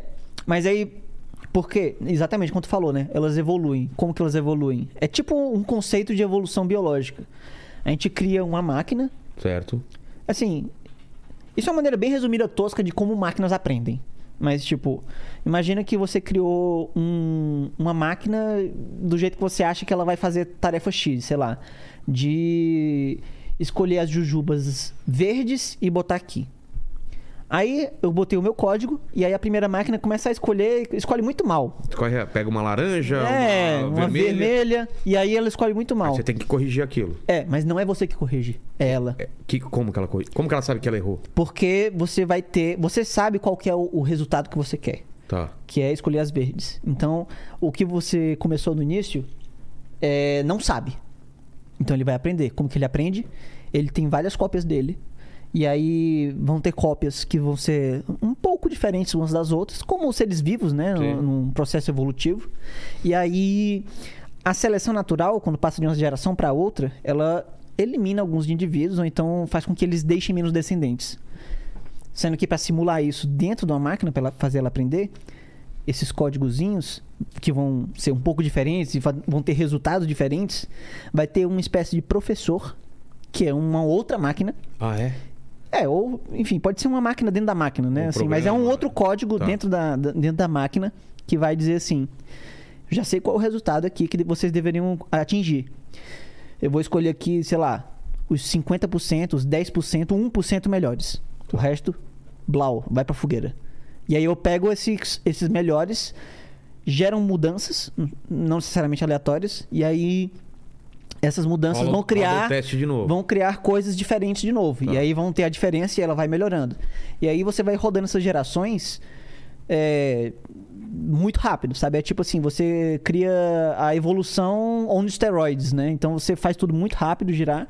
E aí ela aprende a fazer coisas muito complexas. Não só escolher jujubas, mas às vezes, talvez, escolher a pena de condenação de uma pessoa, se ela deve ir pra cadeia ou não. É. Nos Estados Unidos ele, tem alguns tribunais que usam isso, por exemplo. É um algoritmo que, que determina quanto vai ser. É uma coisa muito distópica, mas é real. Total, cara. É. Baseado em toda a história e, e- E aí tem- casos parecidos. É, e aí é muito polêmico, porque a máquina pode ter tendências racistas, porque os dados que botaram lá, por mais que não tenham é, referências diretas da cor da pele, você acaba que Nossa. conseguindo extrair coisas assim, porque os dados são enviesados, né? É. A sociedade é enviesada. E aí é uma merda. Entendeu? Teve um, um papo desse no Twitter, né? De como ele mostrava as fotos, quando tem mais de uma foto, É. qual ele escolhia pra ser a thumb, né? E estavam dizendo que os negros não eram nunca escolhidos. Aí estavam discutindo se era porque a pessoa estava sorrindo ou não e tal. E teve essa discussão, né? É por isso que é muito importante a diversidade, cara. Principalmente em, em lugares de. é, sei lá. Que, que atingem muitos cantos, né? Tipo assim, o Twitter, É. que faz esse negócio. O Twitter devia ter um time mais diverso. Isso não iria acontecer. Total. Ou então, sei lá, esse pessoal que fez esse algoritmo lá do- nos Estados Unidos Ah, porque você tá deveria ter um dizendo- time mais diverso. Porque você está dizendo que tem que ter um humano corrigindo a rota sempre do algoritmo, senão ele pode ir para um caminho des- descontrolado. É, no momento que ele gerar o, algori- o algoritmo, entendeu? Entendi. Ele tem que entender, cara, é, é preciso ser é, a gente fazer um, um julgamento de valor, porque se a gente não fizer o julgamento de valor, a máquina vai fazer pela gente. E, sem, E, e ninguém ela, quer isso. e ela não tá fazendo isso porque ela é boa ou má, simplesmente porque... Porque foi dado um dado enviesado pra ela. Entendi. No caso, por exemplo, do, do daquela, daquela, daquela coisa da do, do- a inteligência artificial que acabou virando nazista ou, ou autoritária e tal. Não, naquele caso era mais simples. era mais simples, que ela ia conversando e como que ela ia aprendendo? Ela, ela pegava coisas que ela. Parece que respondiam lá no, no tweet dela e ela ia aprendendo a se comunicar com aquilo. Entendi. Mas a galera quis, tipo, sabotar o negócio. Tá, zoar mesmo. É, zoar, né? A internet, Internet. não perdoa, né? Exato. E aí a galera zoou demais e, a- e ela parecia ser nazista, entendeu? Entendi. Porque, por exemplo, a maioria dos, do- da- dos algoritmos da, da inteligência artificial de rede social quer que você fique mais tempo na rede social, que você para você poder consumir o melhor o melhor anúncio feito exatamente para você e ele vai trabalhar para ficar para levar isso à perfeição e a gente vê que é uma coisa até assustadora, né? De realmente, pô, como que sabe que minha mulher tá grávida e tá oferecendo coisa nesse nesse jeito. Isso pode criar uma um monstro, né? De, de, de ir pro lado totalmente consumista e de fazer você ficar Eu acho que já viciado. existe, já é assim, né? viciado e, e dopamina e eu preciso daquilo. Se eu não postar, eu não ganho like e o que, que tá acontecendo no mundo? Já Eu- tá acontecendo. Eu acho que é exatamente isso. O Google sabe mais é, de você do que a sua mãe sabe. É, Porque ele não com esquece. Com certeza. É. Ele não esquece. E ele sabe de tudo. Tudo que você já pesquisou, Não, tudo que você já usou. Que você fez, o, né, É. o- a sua geolocalização. O Facebook também. É. Esses caras sabem, sabem de muita coisa, às vezes, que a gente nem, nem imagina. Então, mas a gente tá caminhando pro futuro distópico, então. Cara, pra é ter isso? ideia, o, o- o- antes de responder isso aí, Tá. o Facebook, é, por exemplo, eu, eu vi uma notícia é, dizendo que o Facebook, não necessariamente que ele tem essa tecnologia, mas assustador- assustadoramente ele patenteou uma tecnologia que ele consegue, com a sua foto que você posta no. Tô até falando mais baixo aqui. É, é um vi, segredo. que- Nossa, de É um repente- segredo, de assim. repente, eu falei, é um cara. segredo aqui que só entre a gente e milhares de pessoas. Por né? que, que você fica com o dedinho levantado, o, Não, pra falar aqui não é que escola ele de, aqui não é uma, uma sala de aula, cara. Ele fica assim, ó. É, agora ou depois? Não, depois que ele terminar aí. Então abaixa o dedo, por favor. Tá bom. Nossa, Não, coitado. tô conversando com Mas ele e ele depois, fica assim, ó. Mas depois me chama, professor. Tá bom, tá bom. E Do Facebook que ele desenvolveu. Sim, pois é, que ele patenteou, Ah. não necessariamente que ele tem, né? Mas ele patenteou um negócio que, pela foto que você posta no Facebook, ele consegue perceber mínimas alterações nos pixels da imagem que supõe que aquilo sejam arranhões na, na lente. Nossa. E aí ele consegue identificar, por exemplo, o seu celular específico. Tipo, se você vendeu o celular, se você não sei o quê. Se você tirou a foto em qual celular, entendeu? Porque, por exemplo, se você se ela sabe que se ele sabe que o celular, que aquele celular é seu, e aí uma foto de alguém foi postada com aquela com aquele padrão de arranhado, significa que aquela pessoa te conhece. E aí vai É indo. nesse nível. E aí, se, e aí, de repente, ele pode saber, por exemplo, se você tá traindo a sua mulher. É? Ele pode saber se a sua mulher tá grávida. Ou, enfim, ele pode saber todo tipo de coisa. Cara. Por coisas que a gente nem imagina, né? Tipo o arranhão da câmera. Vai tomar no cu, né? Com É. todo respeito. Com todo respeito, Facebook, né? Caralho. Mas essa- essa- esses futuros distópicos que a gente vê em alguns filmes ou livros de a realidade virtual é tão foda que e a vida real é tão merda de que algumas pessoas vão usar isso como escapismo mesmo. Claro que algumas já usam em videogame e tal, mas isso virar uma, uma- não, minha vida aqui é melhor e a pessoa viver aquela aquele avatar e É, tem gente que vai achar que, nossa, que estranho, você tá pagando pra, pra ficar dormindo aí nessa rede social, mas de repente Mas ela Instagram- paga pra estar acordada, né? Mas o Instagram Porque já ela é acha isso. que Ela acha que a vida real dela pode ser aquilo, né?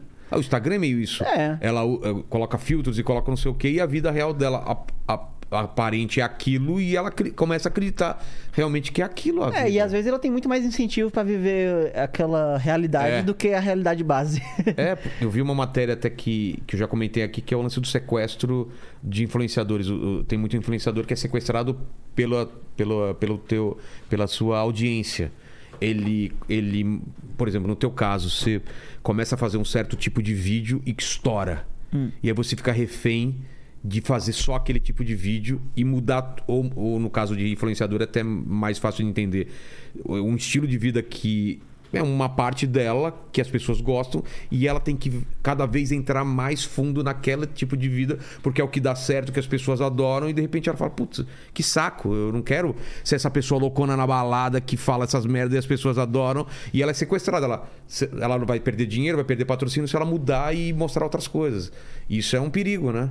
É. Que é esse exagero de uma parte sua que as pessoas estão te dando dinheiro através de likes, através de público, não sei o que, e você fica refém disso, né? É.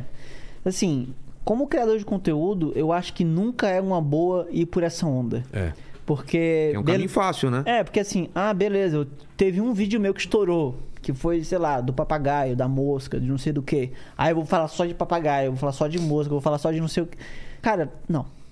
É melhor não, porque por mais interessante e amplo que seja um assunto de um tema específico, assim, sabe, de um vídeo só, não tem como você tirar pra sempre coisa legal dali, entendeu?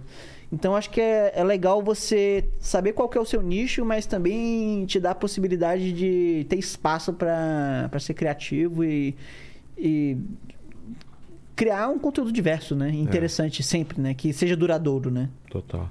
O Paquito, antes de fazer sua pergunta, você lembra o que, que eu tinha falado que a gente ia falar depois? Eu também não lembro o que, que eu. Ah, aí falou depois eu respondo essa pergunta, eu não lembro o que, que é. Manda, manda aí que você ia falar. Não, é, eu ia falar que vocês estavam falando de inteligência artificial que consegue saber coisas antes da- É. das pessoas. Tem um caso nos Estados Unidos da Target, que é um mercado que tem lá, que descobriu que uma menina estava grávida antes mesmo dela e da família saberem. E aí o pai é, processou a Target porque era o seguinte. é, ela estava recomendando pra menina é, fralda, coisa do tipo. Ele, não, você tá ensinando que minha filha tá grávida, não sei o quê. E realmente a menina não sabia que estava grávida. Só que pelas coisas que ela comprou, a Target concluiu que as pessoas que compram aquelas coisas são mulheres grávidas. Não, ela não sabia ou não queria contar pro pai? É, Porque se ela tava comprando. é- Não, mas, mas o que, que ela não. comprava? É. Às vezes pode ser tipo, ah, chocolate, coxinha e não sei, Sei o quê. lá. É Ah, coisa tá. que a grávida tem vontade, entendeu? Mesmo não sabendo que está grávida. Areia, né? É, coisas- sei tá lá. comendo areia, chocolate É, e doce então. de leite. Então provavelmente tá grávida. É. é. Não, e outra coisa que eu ia perguntar, vocês estão falando de dinossauro, uma galera aqui no chat lembrou do Miguel. Sim, o Miguel, E aí, grande. Eu queria perguntar o que aconteceu com o Miguel e com os Hugobertos. Cara, eles entraram na. Não, é dar o contexto, né? Pra quem não. Não, é verdade. O contexto é. O, no início do canal, o Jovem Davi, ainda com um pouco de cabelo, ele, ele fazia o quê? Ele fazia um vídeo inspirado no Crash Course. Eu não, não sei se você já viu o Crash Course Não. do Hank Green, do John Green, né? Que eles são, tipo, quase que os patrões da internet, né? Assim, os caras são dinossauros da internet, no sentido de velho, não dinossauro também. E aí eles tinham, tipo assim, tinham várias animações, tinham, sei lá, personas dentro do negócio, personagens, né? E eu achava muito legal aquilo, e aí eu, os primeiros vídeos do Ponto em Comum eu tava muito inspirado neles. E aí eu criei o Miguel, que era um fantoche que eu já tinha aleatório, assim, lá em casa. Que ele, tipo, é que faz as perguntas, tipo o estilo do, do Lester, do. Bigman, sabe? Umas perguntas meio bobas, assim e tal. E tinha também os Hugobertos, que eram coisinhas animadas, entendeu? Que eram bonecos de palito. Claro, porque eu não sabia animar coisas mais complexas também. E como eu disse, né? Eu fazia tudo na raça, né? Nossa, cara, você animava também. Eu, eu fazia rig das coisas. Cara, eu botava as trampo. articulações, Sei. nossa, tudo na unha. Loucura, Era né? Eu muita sou vontade louco. de fazer, né? Era muita vontade de fazer. Hoje em dia eu penso, assim, nossa, por que, que eu fiz Pra quê, isso? né? Calma, cara. Vai com calma. E aí, e aí teve uma hora que eu percebi que talvez fosse melhor deixar eles no- de volta lá na, na câmara criogênica deles. E aí eu devolvi ele pra lá, eu aposentei eles. Foi uma época difícil até, porque eu pra mim naquela época, que era por volta de 2018, né? E aí eu pensei que foi quando o canal tava começando a ele, ele era o final da, da época de estagnação do canal. Que eu pensei, cara, vou acho que desistir disso, de tudo. E aí eu pensei, cara, vou não sei, cara, eu vou tentar, sei lá, estudar pra concurso, fazer alguma outra coisa, mas continuar aqui o canal, mas postando bem de vez em quando. Aí eu fui, coincidentemente não, eu fui chamado lá para pro Serra Pilheira, que é um, é um fundo é, é, sem fins lucrativos, que ele pretende a- ajudar a ciência e divulgação científica. Aí eu, beleza. Fui escolhido lá, muita gente foda pra caramba lá. E aí eu lá tava vendo e tal, e eu pensei, cara, quanta gente foda. E eu aqui no meio, sabe? Que absurdo. Rolou aquela síndrome do impostor bonitas, né? Sei. E aí eu pensei, cara, eu acho que eu tenho que repensar totalmente o que eu fiz até agora, se eu quiser continuar fazendo o que eu quero. Porque eu saí de lá com o intuito de continuar fazendo, porque eu- já tinha desistido, mas eu não. Eu acho que pode dar ainda. E aí eu insisti mais um pouco e reformulei tudo. Absolutamente quase tudo. Porque eu. Foi difícil, né? Como eu disse, né? Final de 2018 isso. E aí eu tava. Tava vendo as coisas ainda muito estagnadas, sempre por volta de, sei lá, uns 4 mil views por vídeo. Já há anos que tava assim, nesse patamar estagnado. E aí eu pensei, cara, tem coisas que eu penso ser a identidade central do canal. Mas eu vou abrir mão disso e tentar começar meio que do zero. E aí eu fiz isso. E aí as coisas começaram a dar certo a partir dali.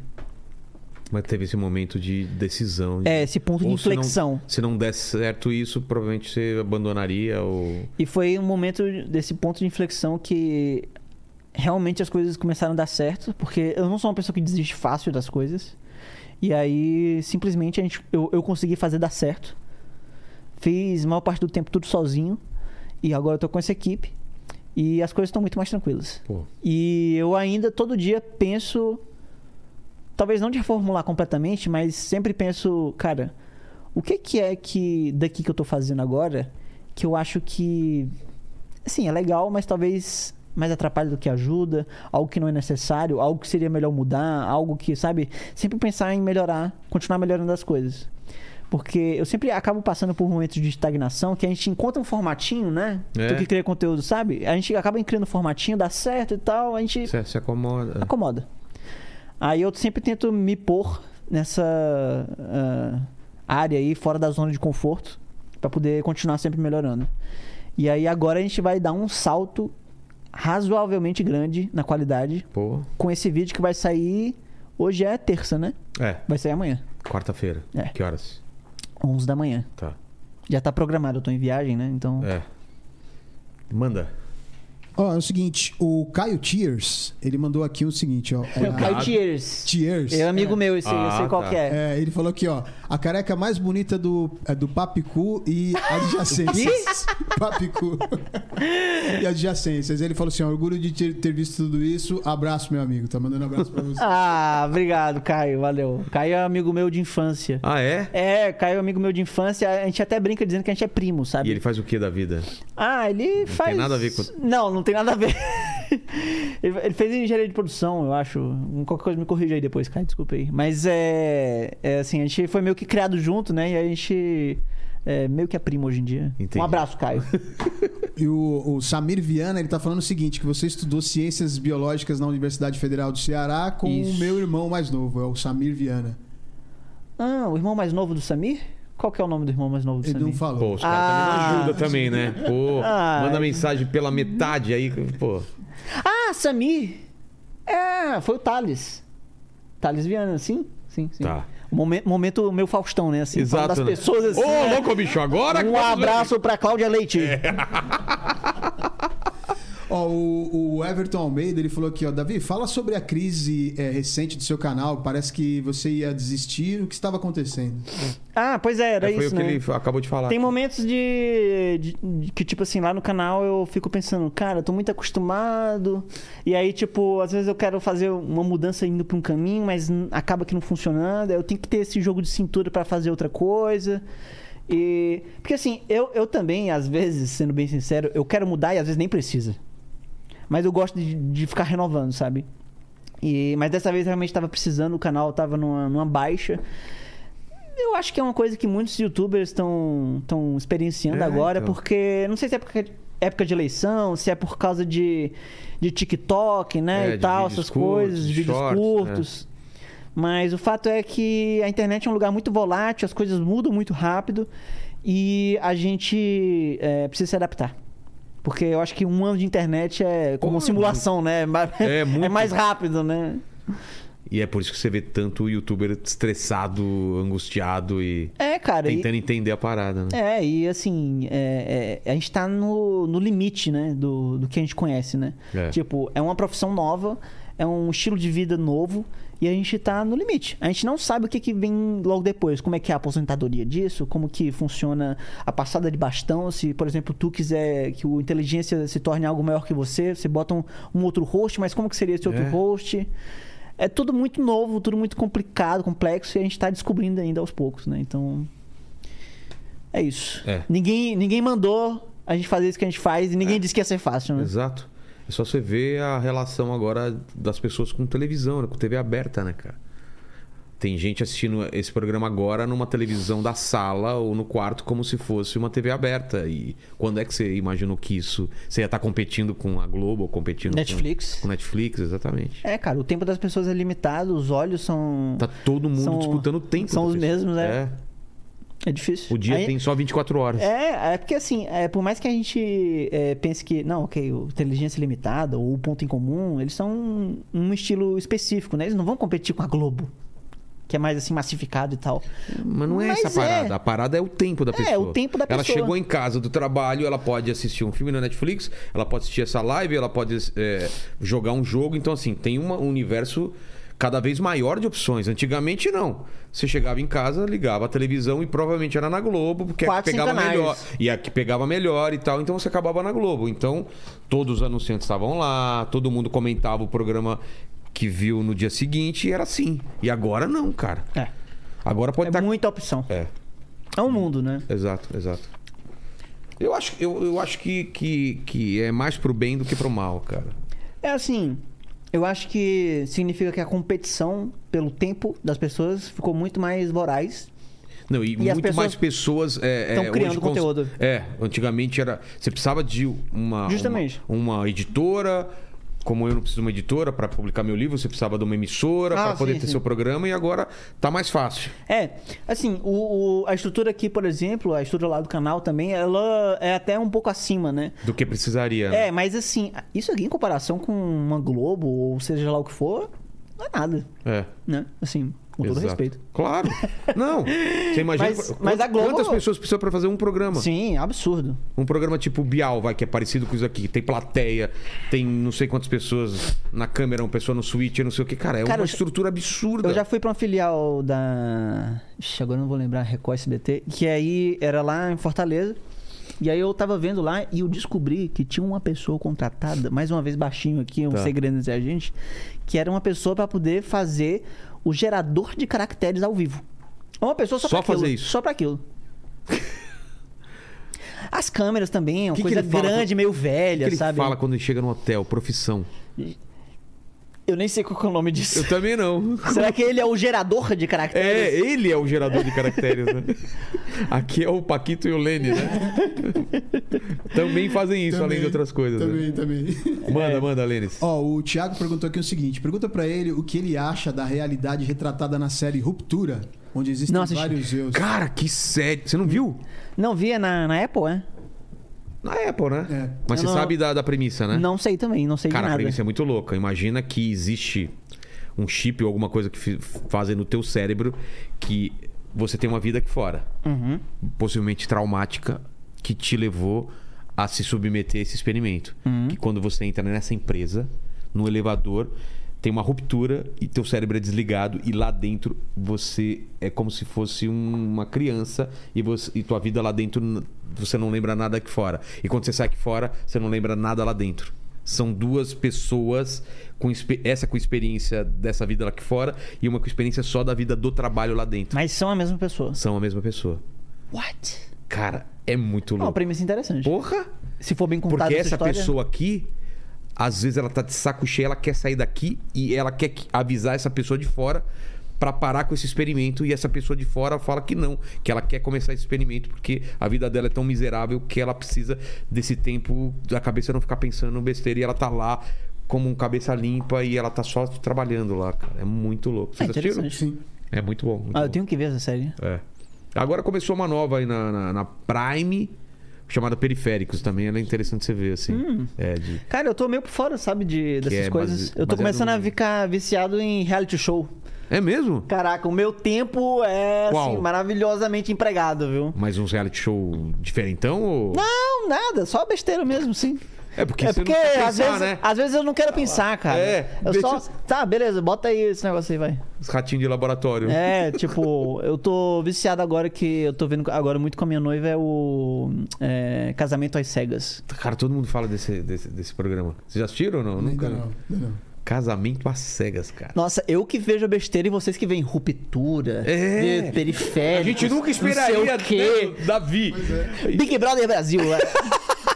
É, vai assistir, você assistiu, é, sei lá, Interstellar? Não, eu tô vendo. é, Não, Fazenda. a pô, meu, Fazenda, a Fazenda. A né? Fazenda não me deixa ver Interestelar, cara. Mas tem muita coisa legal. Fala aí, Lênis. Ó, uma pergunta um pouco mais, um pouco mais científica aqui. O HS, é, HSC, ele perguntou se existem macacos evoluindo para humanos assim atualmente. Hum, É pois uma- é, isso é aquela ideia que eu falei, né? Tipo, a evolução ela não chega em algum lugar é, com um objetivo, né? Tipo, os macacos não estão querendo se tornar humanos, entendeu? Simplesmente os macacos são macacos. E eles são tão evoluídos quanto nós. Então, bah, beleza. Tem até uma coisa bem especial aqui do Brasil, especificamente do Nordeste, que é que tem alguns macacos que entraram no Paleolítico. São macacos que usam ferramentas de pedra pra extrair alguma coisa dentro de uma castanha, Caralho, alguma coisa assim. doideira. É, também tem. Não quer dizer que outros macacos em outros lugares estão na mesma. Não, não. É uma cultura local. Tá. Uma necessidade que foi criada e alguém descobriu um jeito e foi passado É, outros. por algum motivo tinha é, algum excesso de, de pedras pequenas ou pontiagudas que eles simplesmente pegaram e começaram a, a usar nisso aí. E é uma, uma novidade, né? E Isso tem- vai ser passado pros, pros descendentes? Sim, as gerações, várias gerações isso acontece. Ah, é? há milhares de anos isso acontece. Mas assim, são milhares de anos. Não é tanto tempo assim no ponto de vista evolutivo. Entendi. E, e assim, esses macacos não vão se tornar né, assim humanos, né? Mas eles estão fazendo aquilo porque foi o incentivo que eles tiveram, né? Pegar aquela pedra que já existe, quebra aquela castanhinha e aí tem acesso àquela coisa nutritiva que dá acesso a ele a calorias que pode tipo fazer com que ele sobreviva mais tempo, tenha mais filhos. Entendi. Mas não quer dizer que ele vai depois, no próximo passo, fazer a metalurgia. É. E depois a era do ferro e a do bronze e não sei o que, e aí foguetes. E depois xingar no Twitter. É. Não necessariamente, porque, cara, depende dos incentivos. Como eu disse, né? Não necessariamente é o mais inteligente, ou o mais forte, ou, sabe, é o mais adaptado. E se às vezes um macaco é mais inteligente que o outro, pode ser ruim. Porque ele vai ter um cérebro maior e um cérebro é extremamente custoso do ponto de vista energético. A gente tem um- um- uma cabeça desse tamanho, um absurdo. Pra tu ter ideia, uma a cada cinco calorias que a gente ingere pra se, pra se pra- manter vivo vai pro cérebro. E ele pesa só menos de um quilo e meio. Uma pessoa de 80 quilos não, não é um quinto do peso dela. Então é totalmente desproporcional. Entendi. E é uma coisa que a gente não pensa às vezes que pensar gasta muita energia.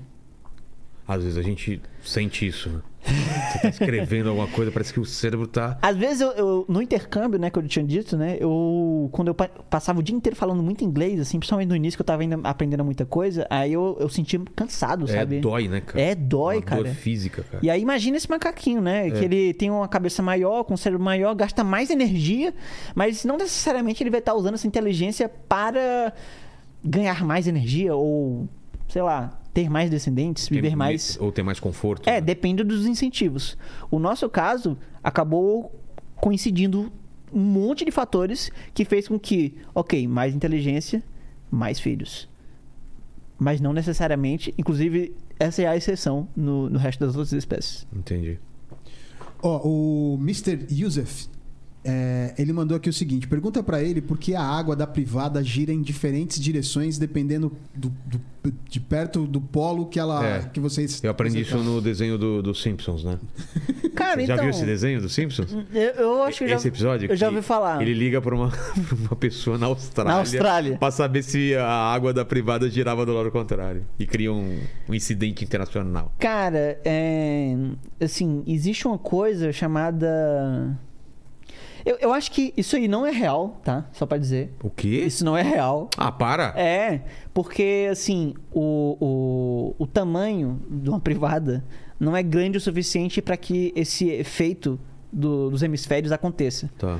Porque, tipo assim, se você for ver, por exemplo, coisas maiores, bem maiores, furacões. Tá. Furacões ou tufões, hurricane, não sei como é que é o nome técnico, mas enfim, todo mundo sabe, né? O furacão. Coisa enorme. Aí beleza, isso significa que no ponto mais ao sul desse, desse redemoinho gigante de vento, vai estar consideravelmente distante do ponto mais ao norte dele. Isso significa que vai existir uma ah, diferença da rotação da Terra. Porque quanto mais próximo da linha do Equador, né? Assim, se, se ele estiver no sul, significa que mais ao norte vai ser mais próximo da linha do Equador. É uma coisa bem visual, mas dá pra, dá pra Tá. entender, eu acho. Ah, mais ao norte, ali tá- ele tá no sul, né? Hemisfério sul. Então o ponto mais ao norte vai ser perto da linha do Equador.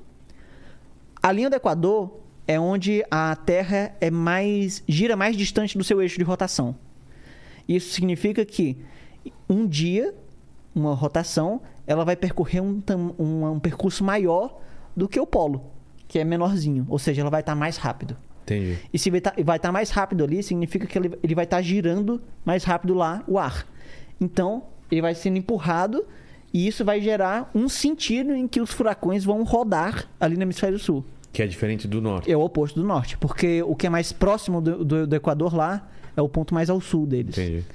Mas no caso de uma privada. Não faz. É, o nome disso é efeito Coriolis. Coioles? Coriolis. Corioles. Se você inventou agora também esse nome, a gente vai Aí acreditar. paciência, né? O cara é também. careca, tem cara de inteligente. Qual é a chance de eu duvidar do que ele tá falando? Efeito Coriolis. Você Efeito fala, é, Coriolis, beleza. Jujubales. Jujubole. Ele olha pro. Que nem no, no, no filme lá dos com vontade. suspeitos. Que o cara cria toda a história olhando pro painel. Se ele tá criando tudo, olhando pras coisas aqui, né? A gente acredita. Mas é muito interessante. Eu achei que na água da privada tinha esse, esse lance. É muito pequeno. É muito pequeno. Tá. Não é significativo o- a diferença. Ó, o Richardson perguntou aqui é, se o podcast Quatro Curiosos vai voltar à vida. Eu tinha um podcast há muito tempo chamado Quatro Curiosos. Eu e mais três amigos meus. Só áudio ou áudio? e Áudio, só áudio. Não tinha mesa cast, não. É, não era. Era mais antigo. É pré-histórico, né? É, aí a gente fazia, se divertia muito, mas aí a gente acabou parando. Sei lá, paramos. Não sei se vai voltar, acho que não. Lamento. Lamenta. É. Eu acho que foi nesse podcast que eu vi a história do da trepadeira, cara. Nossa, você assistiu Quatro Curiosos? Ouviu? Pô, lógico. Caramba! Ele é o fã Paquito mesmo, é. realmente. Não, eu tô falando, eu agora, viu? Nossa. É ciência stalker. no YouTube. Você vai um dia abrir, o- Spotify. a, Pô, abrir eu a te- porta da sua casa, tá ele lá. Oi, Davi! Paquito, Paquito will be there. Vai sair de casa assim, ele vai estar dando tchau pra você. É. Cara, eu Que hora que você volta, Davi? cara, eu preciso fazer um podcast, ó. Eu tenho que fazer um podcast. Tem que fazer, cara. Tem que fazer. É, não sei um mesa cast, não sei, mas. Algum. Tipo estilo show, né? Sei, sei.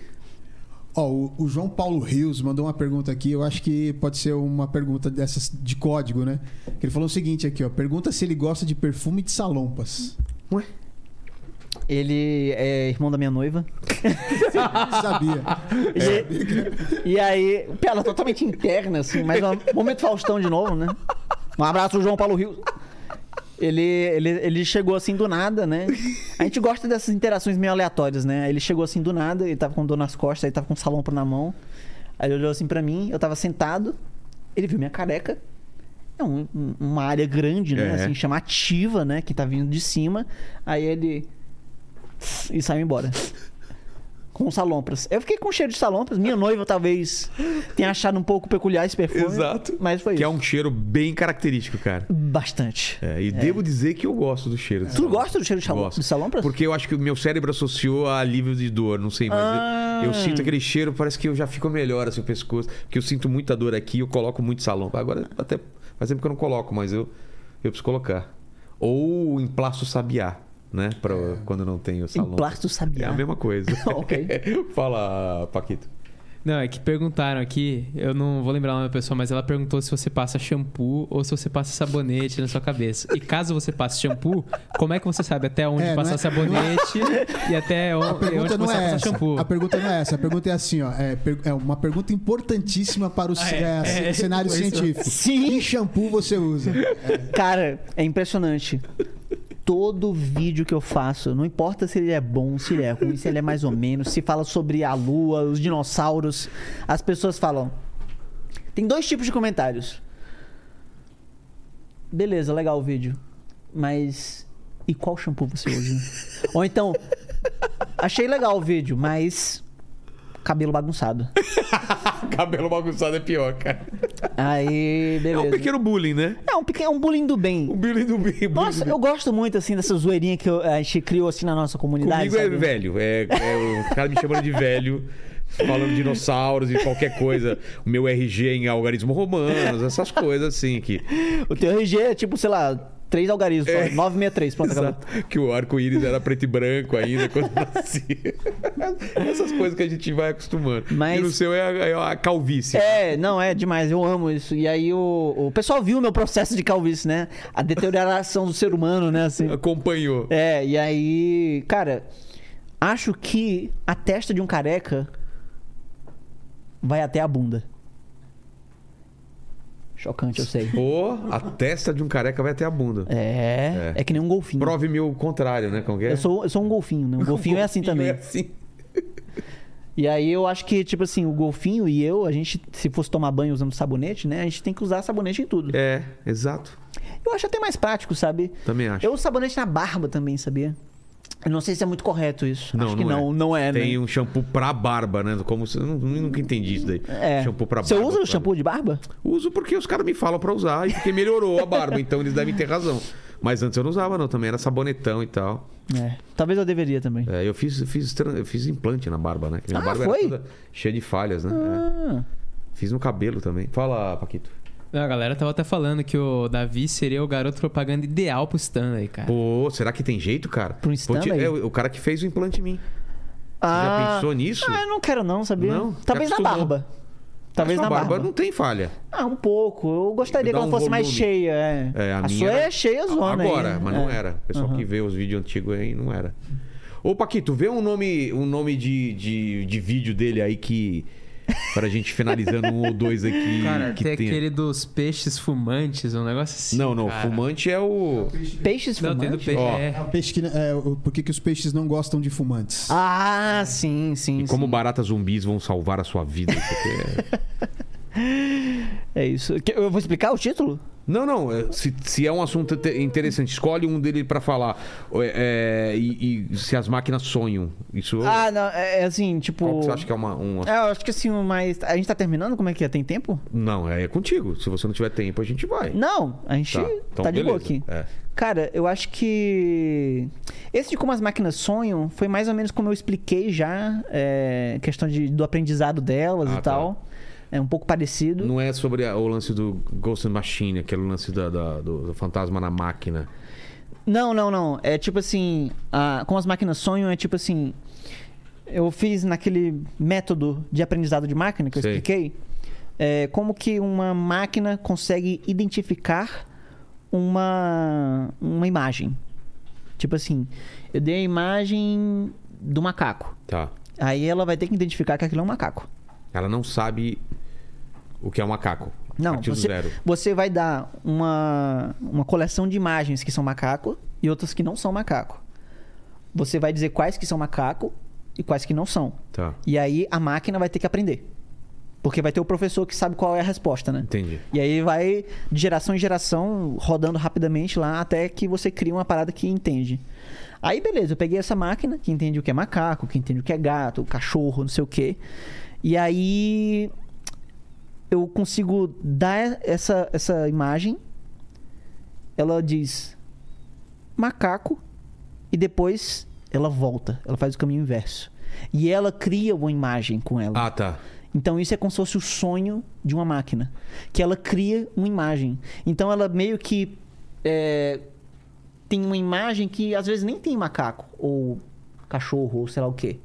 Nossa. Ela pega aquela imagem e força a identificação dela. Sabe aquela coisa de é, quando você é um martelo, tudo é prego?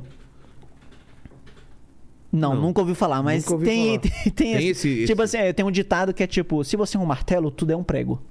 Então, pra uma máquina O que, que. quer tudo, dizer esse, esse esse Significa ditado? que se você só identifica pregos, Ah. se você só, só trabalha com pregos, então você vai conseguir identificar pregos. Tá. Então a, a máquina é assim, ela tem essa limitação. Então ela, ela, por exemplo, identifica cachorro, gato. Ela vai olhar uma imagem e vai forçar aquilo ali. E aí ela fica tentando encontrar esses padrões. Então tem uma ponta do skate ali de um papel higiênico que tem aqui lá no fundo e ela vai achar que aquilo ali pode parecer com a orelha de um gato e aí ela tenta criar o resto do gato com aquilo ali. Sai uma imagem bizarrésima. Bizarríssima. Porque não faz o menor sentido. Mas é como se fosse o sonho de uma máquina. Não é o sonho literalmente Claro, da máquina, claro. mas é como eles é, chamam, e eu achei um nome legal também. Seria a gente vendo imagem em nuvem, por exemplo, forçando uma nuvem. Ah, que era um gato, é um. É, sendo que ela, ela cria a imagem. Ela cria. É. Então, mas essas Então você vê o sonho. É isso que é legal. Tipo, você vê ela criando a imagem. Tipo, ela pegou a ponta de um negócio que não tinha nada a ver do papel higiênico e aí achou que era a orelha do gato, forçou o resto do gato e criou um gato e ficou super bizarro, porque é meio papel higiênico, meio gato. Entra naquele vale da estranheza, aquela coisa de Ah, quase uma coisa. Às vezes sim. Porque tem umas imagens Às muito vezes, perturbadoras, né? É, Já viu? às vezes saem umas perturbações. Que são pedaços de coisa que você acha que você tá entendendo, mas nunca você entende, né? Que é. Já viram essas imagens, cara? É, são é. uns objetos. E às vezes é uma coisa meio humana, É. meio nojento, sabe? É, ugh, O que, que é isso? São fragmentos de. de É, pode ser. Eu não sei. sonhos, eu não sei. de máquina. É, pode ter sido tá sonho, chamando. pode ter sido outra coisa, não sei, mas os sonhos podem fazer isso. Resíduo de alguma, algum tipo de, de comando que. de- E, e essas imagens criadas. Tem esses programas, a gente falou até aqui com o Sacani e com a Roberta, Não, né? Dolly. Como que é? Dolly. Ah, o Dolly. Não, o Dolly é avançadíssimo, né? É? O Dolly, ele, ele não faz o. O sonho, né? Que é tipo, ele faz o caminho de vai e volta. Ele faz só o caminho de volta. Então, tipo assim. Ele, é- ele foi criado pra fazer esse caminho de volta. É, o caminho de volta é, ele identifica, então ele diz, tipo, dou imagem de gato, aí no final ele faz as continhas, aí no final ele diz, gato. Tá. Sendo que aí eu, eu faço o contrário. Eu só faço, digo assim, gato. E aí ele dá um gato. Como que ele dá esse gato? Ele cria A partir do quê? de nada. Não, não. Do conceito que ele criou de gato. Tipo, gato tem que ter orelha, tem que ter olho, Tá. tem que ter não sei o quê. Mas ele tem um milhão de imagens de, de, no acervo dele. absurdamente gigantesco. E aí, sendo que aí os caras conseguiram fazer o, o Dolly, que eu acho que vocês já comentaram aqui, vocês já, Já. sabem que é uma mistura de eh, Salvador Dali com Ah, não, o eu- Wally do, do, da Do- Pixar, do- né? Da Pixar. Ah, é por isso? É por isso, é uma mistura do, que é um robô artista, né? É. É o, é o Dolly. E eu tava vendo, porque eu acompanho muitos artistas, né? Que eu sou ilustrador também. E, Ah, é? cara, é, é essa capa aqui. Foi que você que fiz, fez? É, esse Ah, que desenho aqui e tal. E muito artista, porque isso poderia ser uma imagem parecida com que, que volta desse, dessa, dessa inteligência artificial. E muito artista que é quase realista, ele utiliza uma forma de, né, de, de trabalhar essa realidade. Eles não aguentam mais responder se aquilo é criado por uma realidade artificial ou não, porque nunca teve essa, esse questionamento. E hoje em dia a galera vê uma imagem e fala: é sua mesmo ou você criou a partir de não sei o quê? Tá tendo esse questionamento, né? É. Que é doido, né? É, é muito doido isso, mas, é, tipo assim, essa, como eu tava dizendo, né? Essa máquina, ela Baixa o consegue. dedinho, tá, Paquito? Eu sei que você quer fazer uma pergunta. Nossa, velho. Ele não, ele não ele fica. Não, ele fica aqui, cara, e o eu, eu- meu, e meu campo de visão fica vendo o dedinho levantado. Eu falo, tá, eu já vi, a gente vai chamar, né? Aquele aluno que fica aqui. E o professor explicando e ele aqui, ó. Um aluno dedicado, né? É o aluno Que fez o dever dedicado. de casa perfeito. Mas não né? esqueça, tá? Não esqueça. Não, não vou É- esquecer, é, sobre não. esse assunto ainda ou não? É, é, Tá. sobre Dá uma anotadinha. Então já fala, vai, vai acrescentar? Não, ou- tava vendo hoje, Ah. é, antes de você chegar aqui, o Dolly é, estendendo capas de álbuns. Então o cara Ah, pega uma continuando capa, pros lados. É. Cara, isso Não vi é isso, não. foda. É, a capa é um quadradinho. Aquela capa do Yes, por exemplo. É, é. Aí o cara pega, ele começa a formar o resto da imagem. O que seria- um quadradinho numa imagem grandona, entendeu? Cara, isso é assustador. É muito foda, porque ele velho. copia a ar- exatamente o estilo de arte Sei. que o artista fez, cara. É Pois é, Perfeito. Eu ia, eu ia comentar que o Dolly, ele não faz só esse negócio de, tipo, você diz um gato, ele dá um gato.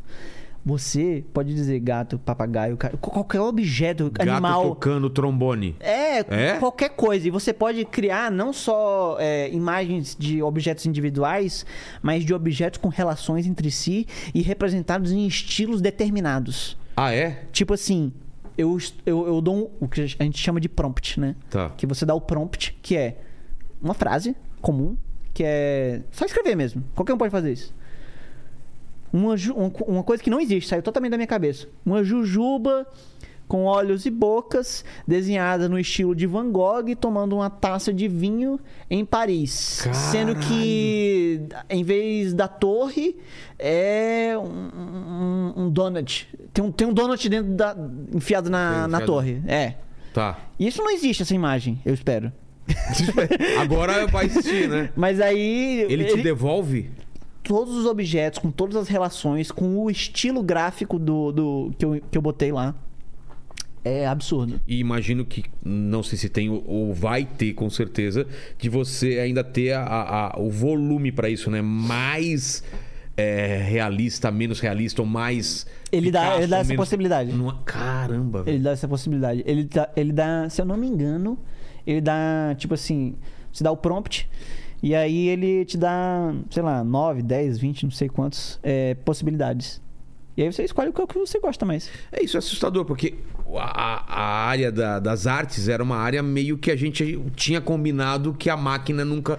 Combinou substitui- certinho, né? A gente combinou. Poema, pintura, música. Já tem música sendo criada por computador, Sim, poesia. Texto, cara, já vi texto. Sim. Ele, ele, você joga um Stephen King pra máquina, ele vê todos os livros Stephen King. Escreve um- como Stephen King. Você dá um briefing pra ele e ele vai escrever como Stephen King. Ou escreve que nem, sei lá, o Fred Mercury. É. E aí você alia isso a uma tecnologia de eh, sintetização de voz do Fred Mercury. Exato. E aí você cria músicas que foram compostas como o Fred Mercury iria compor e são cantadas como ele cantaria. Então, mas isso. E aí a família fica só ganhando né? Caralho. É. muito louco. E aí tem o, o teste de Turing, por exemplo, que, Ah. é, que é aquele lance de, daquele teste pra você descobrir se é uma, um robô, uma máquina ou não, né? Não é isso? É, o- É, tipo assim, você eh, faz um teste É. e aí se ela passar, ela você pode dizer, aquilo é um humano. Exato. Mas aí de repente você abre a caixinha e é uma máquina. Exato. Tô falando isso em relação à arte. Você olha a arte pronta e, e você tem que saber se aquilo foi feito. Não- já não tem mais essa linha. Você não consegue mais. É, é. Inclusive é uma máquina que é muito mais artística do que a maioria das pessoas, né? É. Ela consegue fazer coisas muito mais Não, incríveis. já né? teve, já teve é, concurso de arte que máquina ganhou, né? Caras que colocaram. sério? É, já tem. É, e é legal ver como o ser humano vai é, lidar com esse tipo de tecnologia nova, né? Porque essas coisas estão chegando, por exemplo. O que, que os artistas vão achar disso? Significa que o quê? Eles estão sendo ameaçados? É. Ou eles, Eles vão ter ganharam um superpoder De usar isso a favor deles? a favor deles. Ninguém sabe exatamente o que, que vai acontecer. É, eu passei muito essa mudança, eu senti uma, uma, uma, uma quebra de paradigma quando chegou o computador e os artistas, parte dos artistas rejeitaram aquilo e aquilo não era arte, e se não fosse tinta e papel não valia. É e eu comecei coisa, a né? trabalhar com Photoshop e falar: "Não, galera, dá pra você emular exatamente isso e seu trabalho não vai se perder, o seu estilo tá lá, só mudou a ferramenta". E esse pessoal ficou meio pra trás e perdeu muito trabalho, e agora a gente tá tendo outro outro quebra de paradigma. Gente, isso daqui vai tirar nosso emprego ou a gente pode usar isso a favor e criar umas coisas muito mais loucas? É, você tem que usar, ver essas coisas como ferramentas, É. né? Porque, tipo assim, é aquela coisa, né? Há muito tempo as pessoas sempre dizem a mesma coisa. Isso vai acabar com não sei o quê. É. E às vezes não acaba, Não, normalmente. mas né? eu, não, não Porque, acabou tipo o assim, rádio, não acabou a fotografia. É, é, a fotografia não acabou com a pintura. É. A pintura tá aí. O cinema não acabou com a televisão. Não. A internet não E- acabou com. Não, e o cinema ia acabar com o teatro, né? É. Exato. Que o teatro é um tipo de cinema 3D, se você for pensar. Pode ser. Sem o óculos. Melhor óculos. realidade, né? Exato. Assim como a mulher. Realidade base. Assim como a mulher é uma impressora 3D. O quê? A mulher é uma impressora 3D. A mulher é Ela impre- faz uma criança. Ah! Simplesmente a melhor impressora 3D. Exato, né, cara? Ela faz um negócio absurdo. A gente falou esses, dias com o pessoal do Loop Infinito, né? Que era um boxe, né? Fazer um, o, o unboxing. a- Partão unboxing. Hã? O parto é- não deixa de ser um unboxing, né? unboxing, é. Vamos fazer esse unboxing aqui, galera. É, olha lá, olha aqui o que eu tô tirando aqui. Opa! Olha aqui, tá meio sujo, mas. Tem orelha, tá chorando? Não gostei não, devolve. É, exato. E, e da- dos outros que a gente falou, qual foi, é, Paquito, que você falou de temas aí? Que a gente. Tem do por que peixes odeiam fumantes. É. Tem um que a galera comentou aqui que é por que girafas são unicórnios. Esse eu não fiz, não. Eita, os caras já estão pegando Já palavras tão- já aleatórias. criando. Acho que, assim, várias aí, coisas. é, colocaram no Dolly, assim, vídeo do Davi É. Calazans.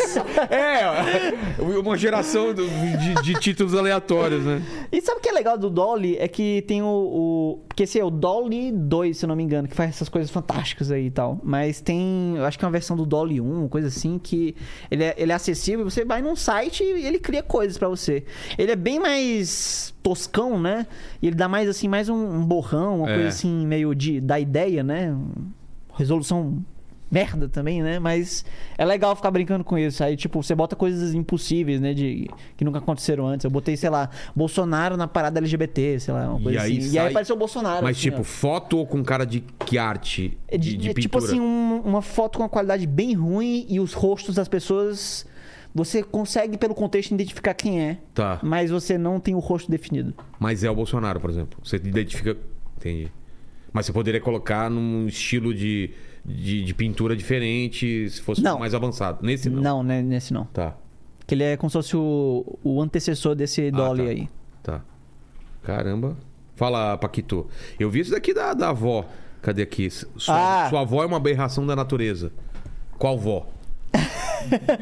E, e, e por quê, né? É, e por quê? Cara, é porque, tipo assim, se você for ver, a maioria das espécies, elas não convivem com voz.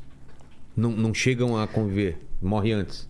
É isso? Porque se você parar bem pra pensar, o que, que é um idoso se não alguém que não consegue mais se reproduzir? É, Se, de um ponto de vista 100% evolutivo, claro. se você não se reproduz, você está pesando no grupo que você pertence, porque você está tirando recursos e você não está pondo mais gente. A princípio seria isso. Sendo que acontece no ser humano, ele é inteligente. É. O que significa? Você, quando vai ficando mais velho, vai ganhando mais experiência e se torna um professor melhor. E aí criou-se no ser humano, um, um- um- no ser humano Uma uma, uma, uma, uma pressão evolutiva para que eh, nós vivêssemos mais. Entendi. Então nós, mesmo caçadores-coletores, eh, Morriam que. morriam mais velhos, né? Assim, tipo assim, Ah, já, já morreu?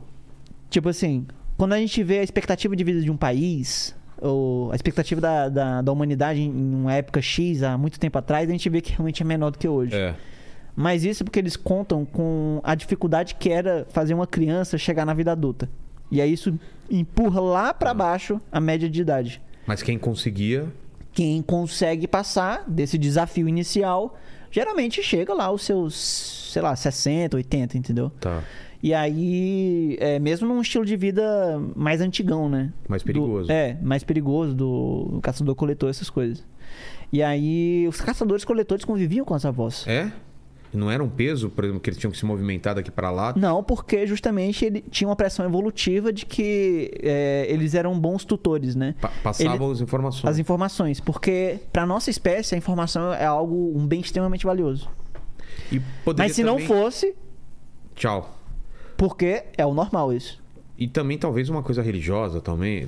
Talvez. É, e o ser humano cria coisas em cima dicho, né? Mas assim, é- a, a sua avó Eu lembro no. é uma aberração da natureza porque ela, era é uma- pra existir. ela, é da, ela é da espécie humana. E ela é uma aberração, ela é uma exceção completa à, à regra, que é não ter voz. Lembra do, do- do- daquele seriado do, do- dos dinossauros lá?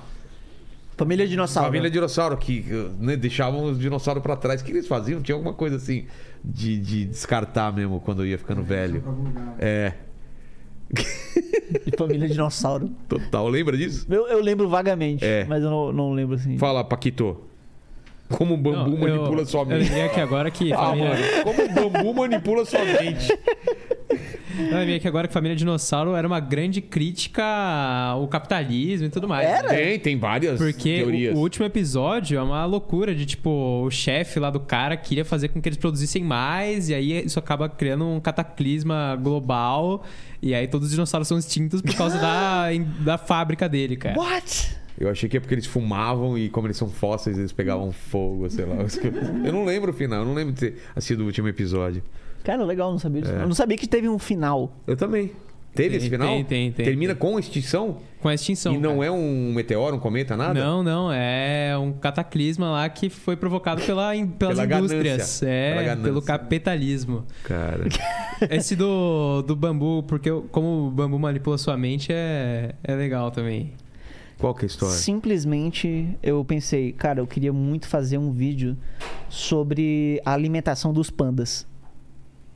Mas como tornar isso interessante e do clicável? Koala também, vê se acha esse título que é maravilhoso. que o, o, o panda, ele é um bicho muito estranho porque ele é de, uma, de um grupo chamado carnívora.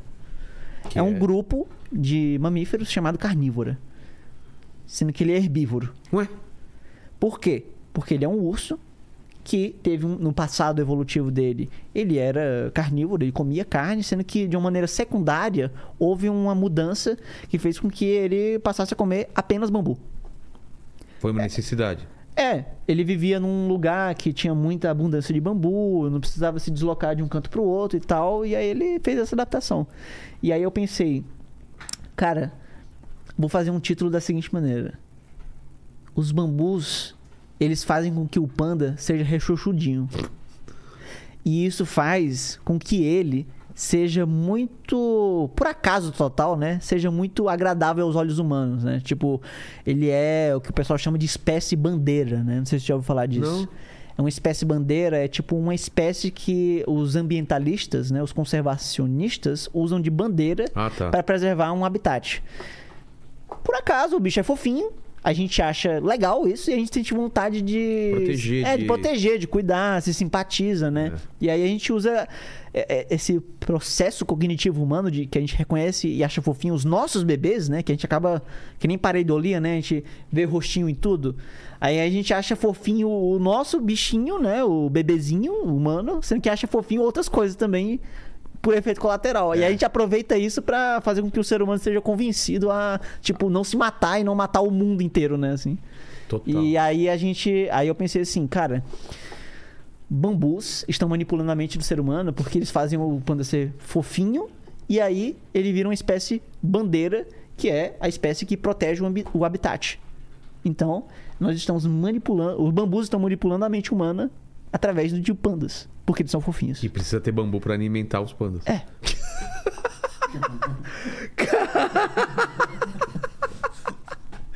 Mano, fala. Tem o do Koalas aqui, é porque é como os koalas cometem crimes. Caramba. Sim, cara. Esse foi muito bom também. E, e do, e do panda, tem o lance do abraço do panda é perigoso pra caramba, não tem? Ah, eu não sei, É, é. eu ouvi falar disso aqui. O abraço do panda é perigoso. É, É. é pesado. O. Ah, desmagar, né? É. E do koala? O do koala, os koalas cometem crimes é porque, tipo assim. Digitais são coisas que humanos têm. Digitais tem outros animais que têm também. A gente não sabe exatamente o porquê e tal, mas supõe-se que seja algo pra questão de atrito, sabe? Enfim, tem, tem uma certa função. E por um acaso, é, nós que vivemos, que, que, que temos um passado evolutivo de que vivia em árvore, pegando em árvore e tal, o macaco tem também digital Tem e tal. também. Agora tem padrões digitais. A digital humana não é qualquer coisa. Ela tem um padrão que segue, geralzão, né? Tá. Que é tipo, geralmente tem uma espiral, ou então tem umas linhas que são assim, enfim. Não, não pode ser qualquer coisa, não pode vir, de repente, um desenho do Van Gogh É aqui. um triângulo. É, um triângulo, né? Uma coisa reta, assim. Tá. E aí tem espécies que têm os seus padrões. Por acaso, o koala tem um dedo que tem uma digital que é do tamanho mais ou menos da humana e tem um padrão igual à nossa. E aí, ou seja, alguém, teoricamente, poderia cometer um crime e usar uma pata de koala, sei lá, taxidermizada, Decepada, é, é. decepado, e aí ele vai lá e... pu, pu, pu. E não vai aparecer em registro nenhum. E aí a gente vai ver, caraca, um koala cometeu um crime.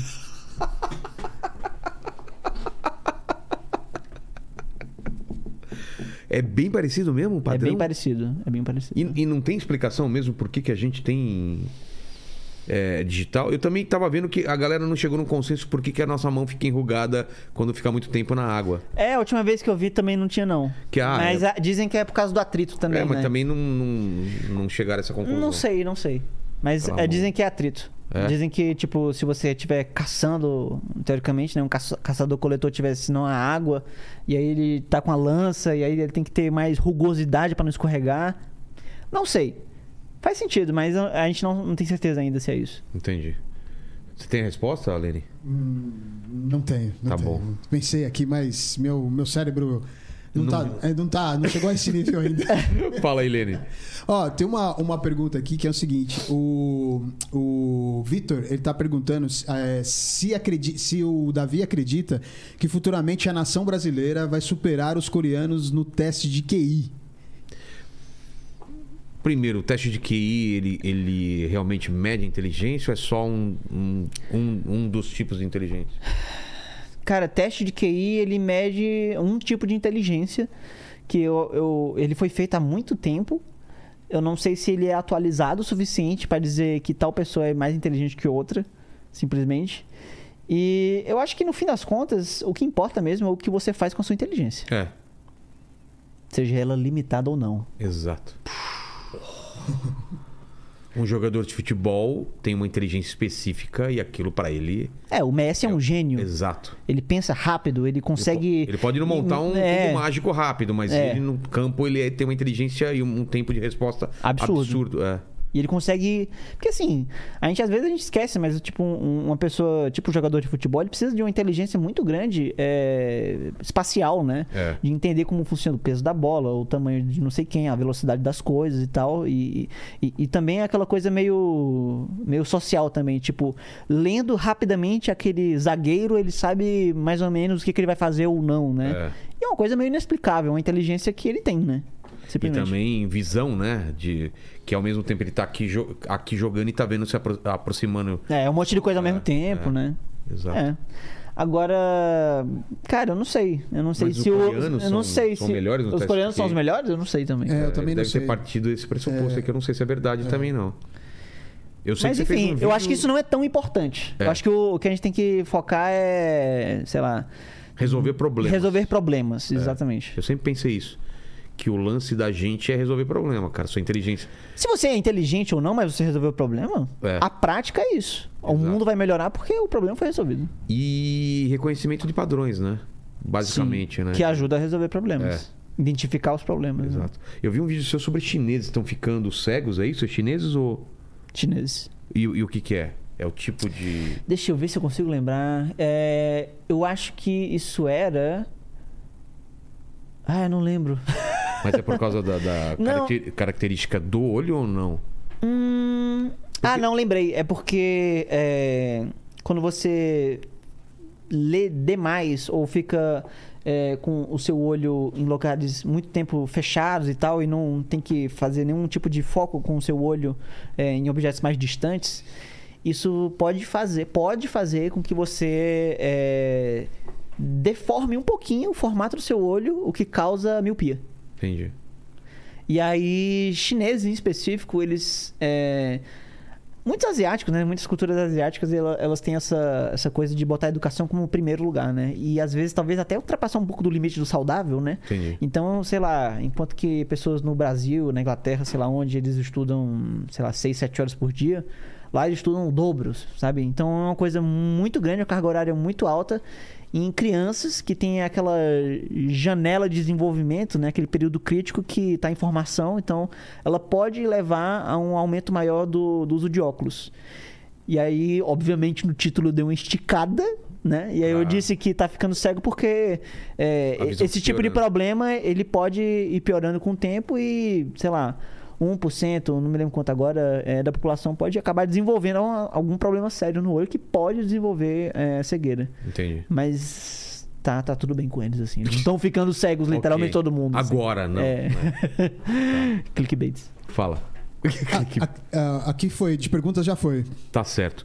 Davi, tem mais algum assunto que você acha legal falar? A gente falou de várias coisas. Inteligência artificial, falou de, de vida fora do, do planeta, de koalas, de pandas, de, de sapos. Você tem, tem uns... Sapos? Cara, claro que era do sapo. Qual era do sapo? Não lembro. Como cobras voam? O que, que é isso, cara? Por que, que a Google faz desaparecer pessoas? Olha, cara.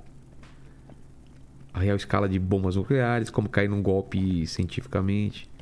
Como pipocas podem acabar com a internet. Quer saber? Quero. Porque, inacreditavelmente, quando as pessoas estavam criando. Que assim, ess- essas ondas que a gente usa para poder se comunicar, né? Tipo assim, ondas de rádio, ondas de televisão, ondas de micro-ondas, né? Esses padrões todos são criados internacionalmente, né? Porque é o tipo de coisa que, já que é uma comunicação entre coisas, né? Que pode gerar interferência de uma coisa com a outra, eles têm que. é, ser já por natureza padronizados. Então, órgãos governamentais, acho que principalmente depois da, da Segunda Guerra, né, quando começou a ONU, essas coisas, eles botaram assim, gente, daqui pra, daqui pra cá essas ondas vão ser pra isso, daqui pra lá vai ser aquilo e tal.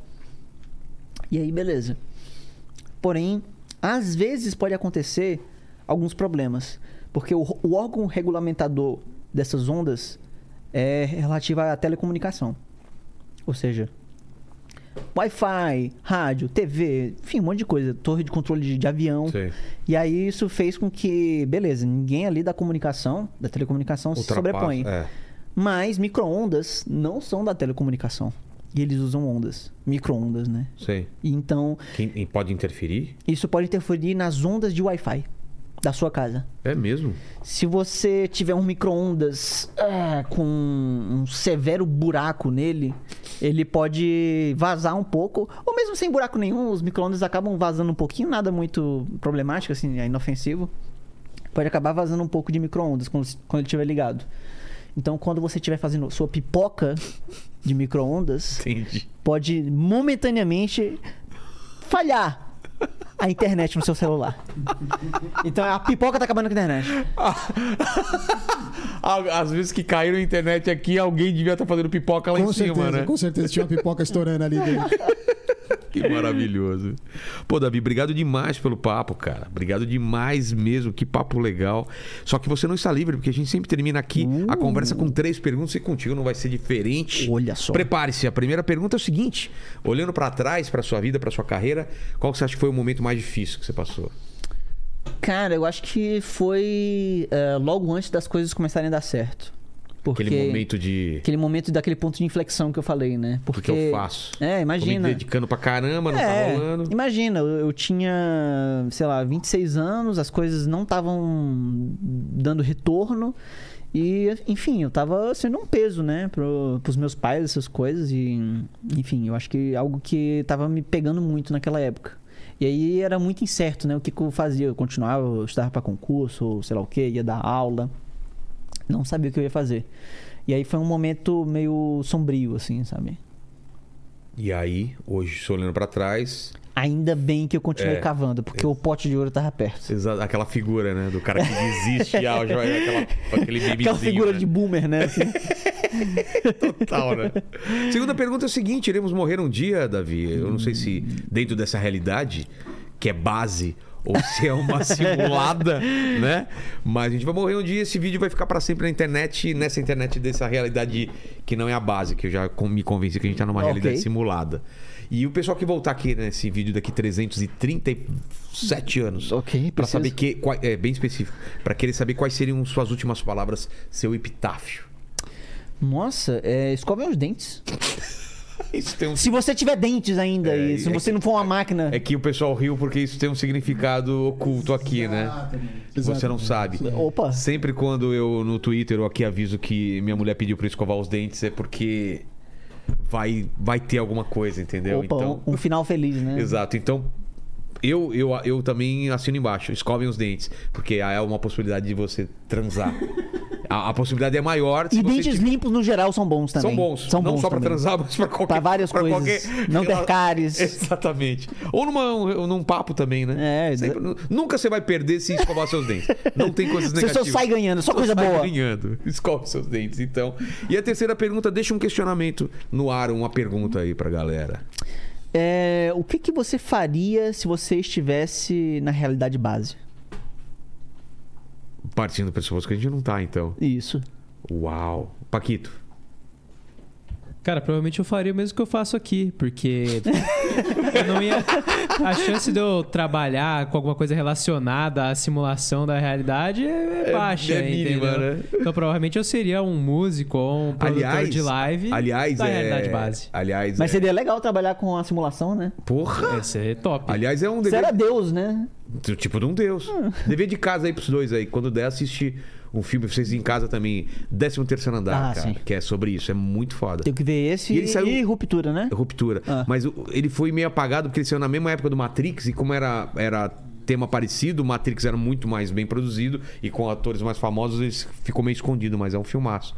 E Leni, fala aí, fala aí, é contigo. É isso aí, galera. Curta esse vídeo, se inscreva no canal, torne-se membro, confira lá o link do, do, do ah, é, do Catarse, Catarse. né? O, o livro do eu, Vilela. Eu, eu tô aqui. Pô, eu vou é, dar uma olhada, eu- viu? eu- eu- Fiquei pô, interessado, de verdade. Leia depois e me fale, cara. Tem muita coisa aqui baseado no que a gente falou aqui, de estudos e coisa que eu fico pirando. Adoro esses papos contigo, com Sacane, com Schwarz, essas coisas, porque a gente começa. Vai embora, né? Nossa, cara, quando o, o, o Sacane aqui falou pra gente, né, que se tivesse um, um telescópio numa, num planeta de uma estrela que tivesse a não sei quantos milhões de anos, os caras iam apontar aqui e ver os dinossauros. Eu falei, caralho, é mesmo, né? Que doido, o cara tá olhando pro, pro passado. Então, é, o link tá aí, né, na descrição, Tá na descrição e no, no e no chat. chat. E ajude lá é, esse para ter esse livro ano que vem. Se você gosta aí das coisas que eu faço, eu tenho certeza que vai se surpreender. Se inscreva no canal do Davi, que Ponto a gente, comum. eu e o, o Paquito, pelo menos, somos. Somos eu não sou fãs. que nem você, eu não platinei ainda, mas eu fico assistindo um vídeo, ele sugere o próximo, eu vou assistindo. E Eu- vai embora, né? Eu, eu assisto muito no trânsito, cara. Ah, é? É, eu deixo o celularzinho lá e vou. Eu espero vou- que eu não seja responsável por, por nenhum ponto na sua carteira. não, ainda não. Por que não? Porque ele fica parado aqui, eu tô assistindo, então eu fico mais ouvindo do que, Aham. do que assistindo. Então, obrigado demais. Faz tempo que a gente queria marcar. E, Paquito, prestou atenção no papo? Prestei. Então, o pessoal que chegou até o final e quiser provar que chegou até o final, o que ele escreve nos É que eu comentários? pensei numa coisa diferente. Eu Ah. pensei na pessoa deixar um parabéns pra você e um parabéns Ah. pro Lene, que é daqui a uma hora. Ai, que bonitinho, cara. Muito meigo. Muito meigo, né? Merece um aumento. Exato. Eu não sei. eu- Cara, a gente verdade, é transformou verdade, ele num ser humano. Exatamente. Ele chegou aqui, ele não Passou. falava nem oi, não, não falava por favor, não Você obrigado. E ele tá com sentimentos, Você cara. viu? Voltou pra casa da mãe. É, assim, nossa. Ele passa, eu passaria fácil no teste de Turing, viu? Exato, né? Passaria. Eu fico imaginando daqui a um tempo, é, quando os robôs é, dominarem o mundo e vai ter um teste aquele. Sabe aquele que cli- clica não sou robô? Vai ter um não sou humano, né? Pra aquele pra, pra Calma, máquina não sou humano, calma É, aí, porra, não me xinga não. Então escreva nos comentários. Parabéns, Vilela e Lene, que a gente sabe que você chegou até o final. Valeu, gente. Foi um, um- um- um aniversário diferente aqui, com, com informação e tudo mais. Aqui tem E- informação. Tem informação. E eu vou escovar os dentes daqui a pouco e torçam por mim aí. Valeu, até mais.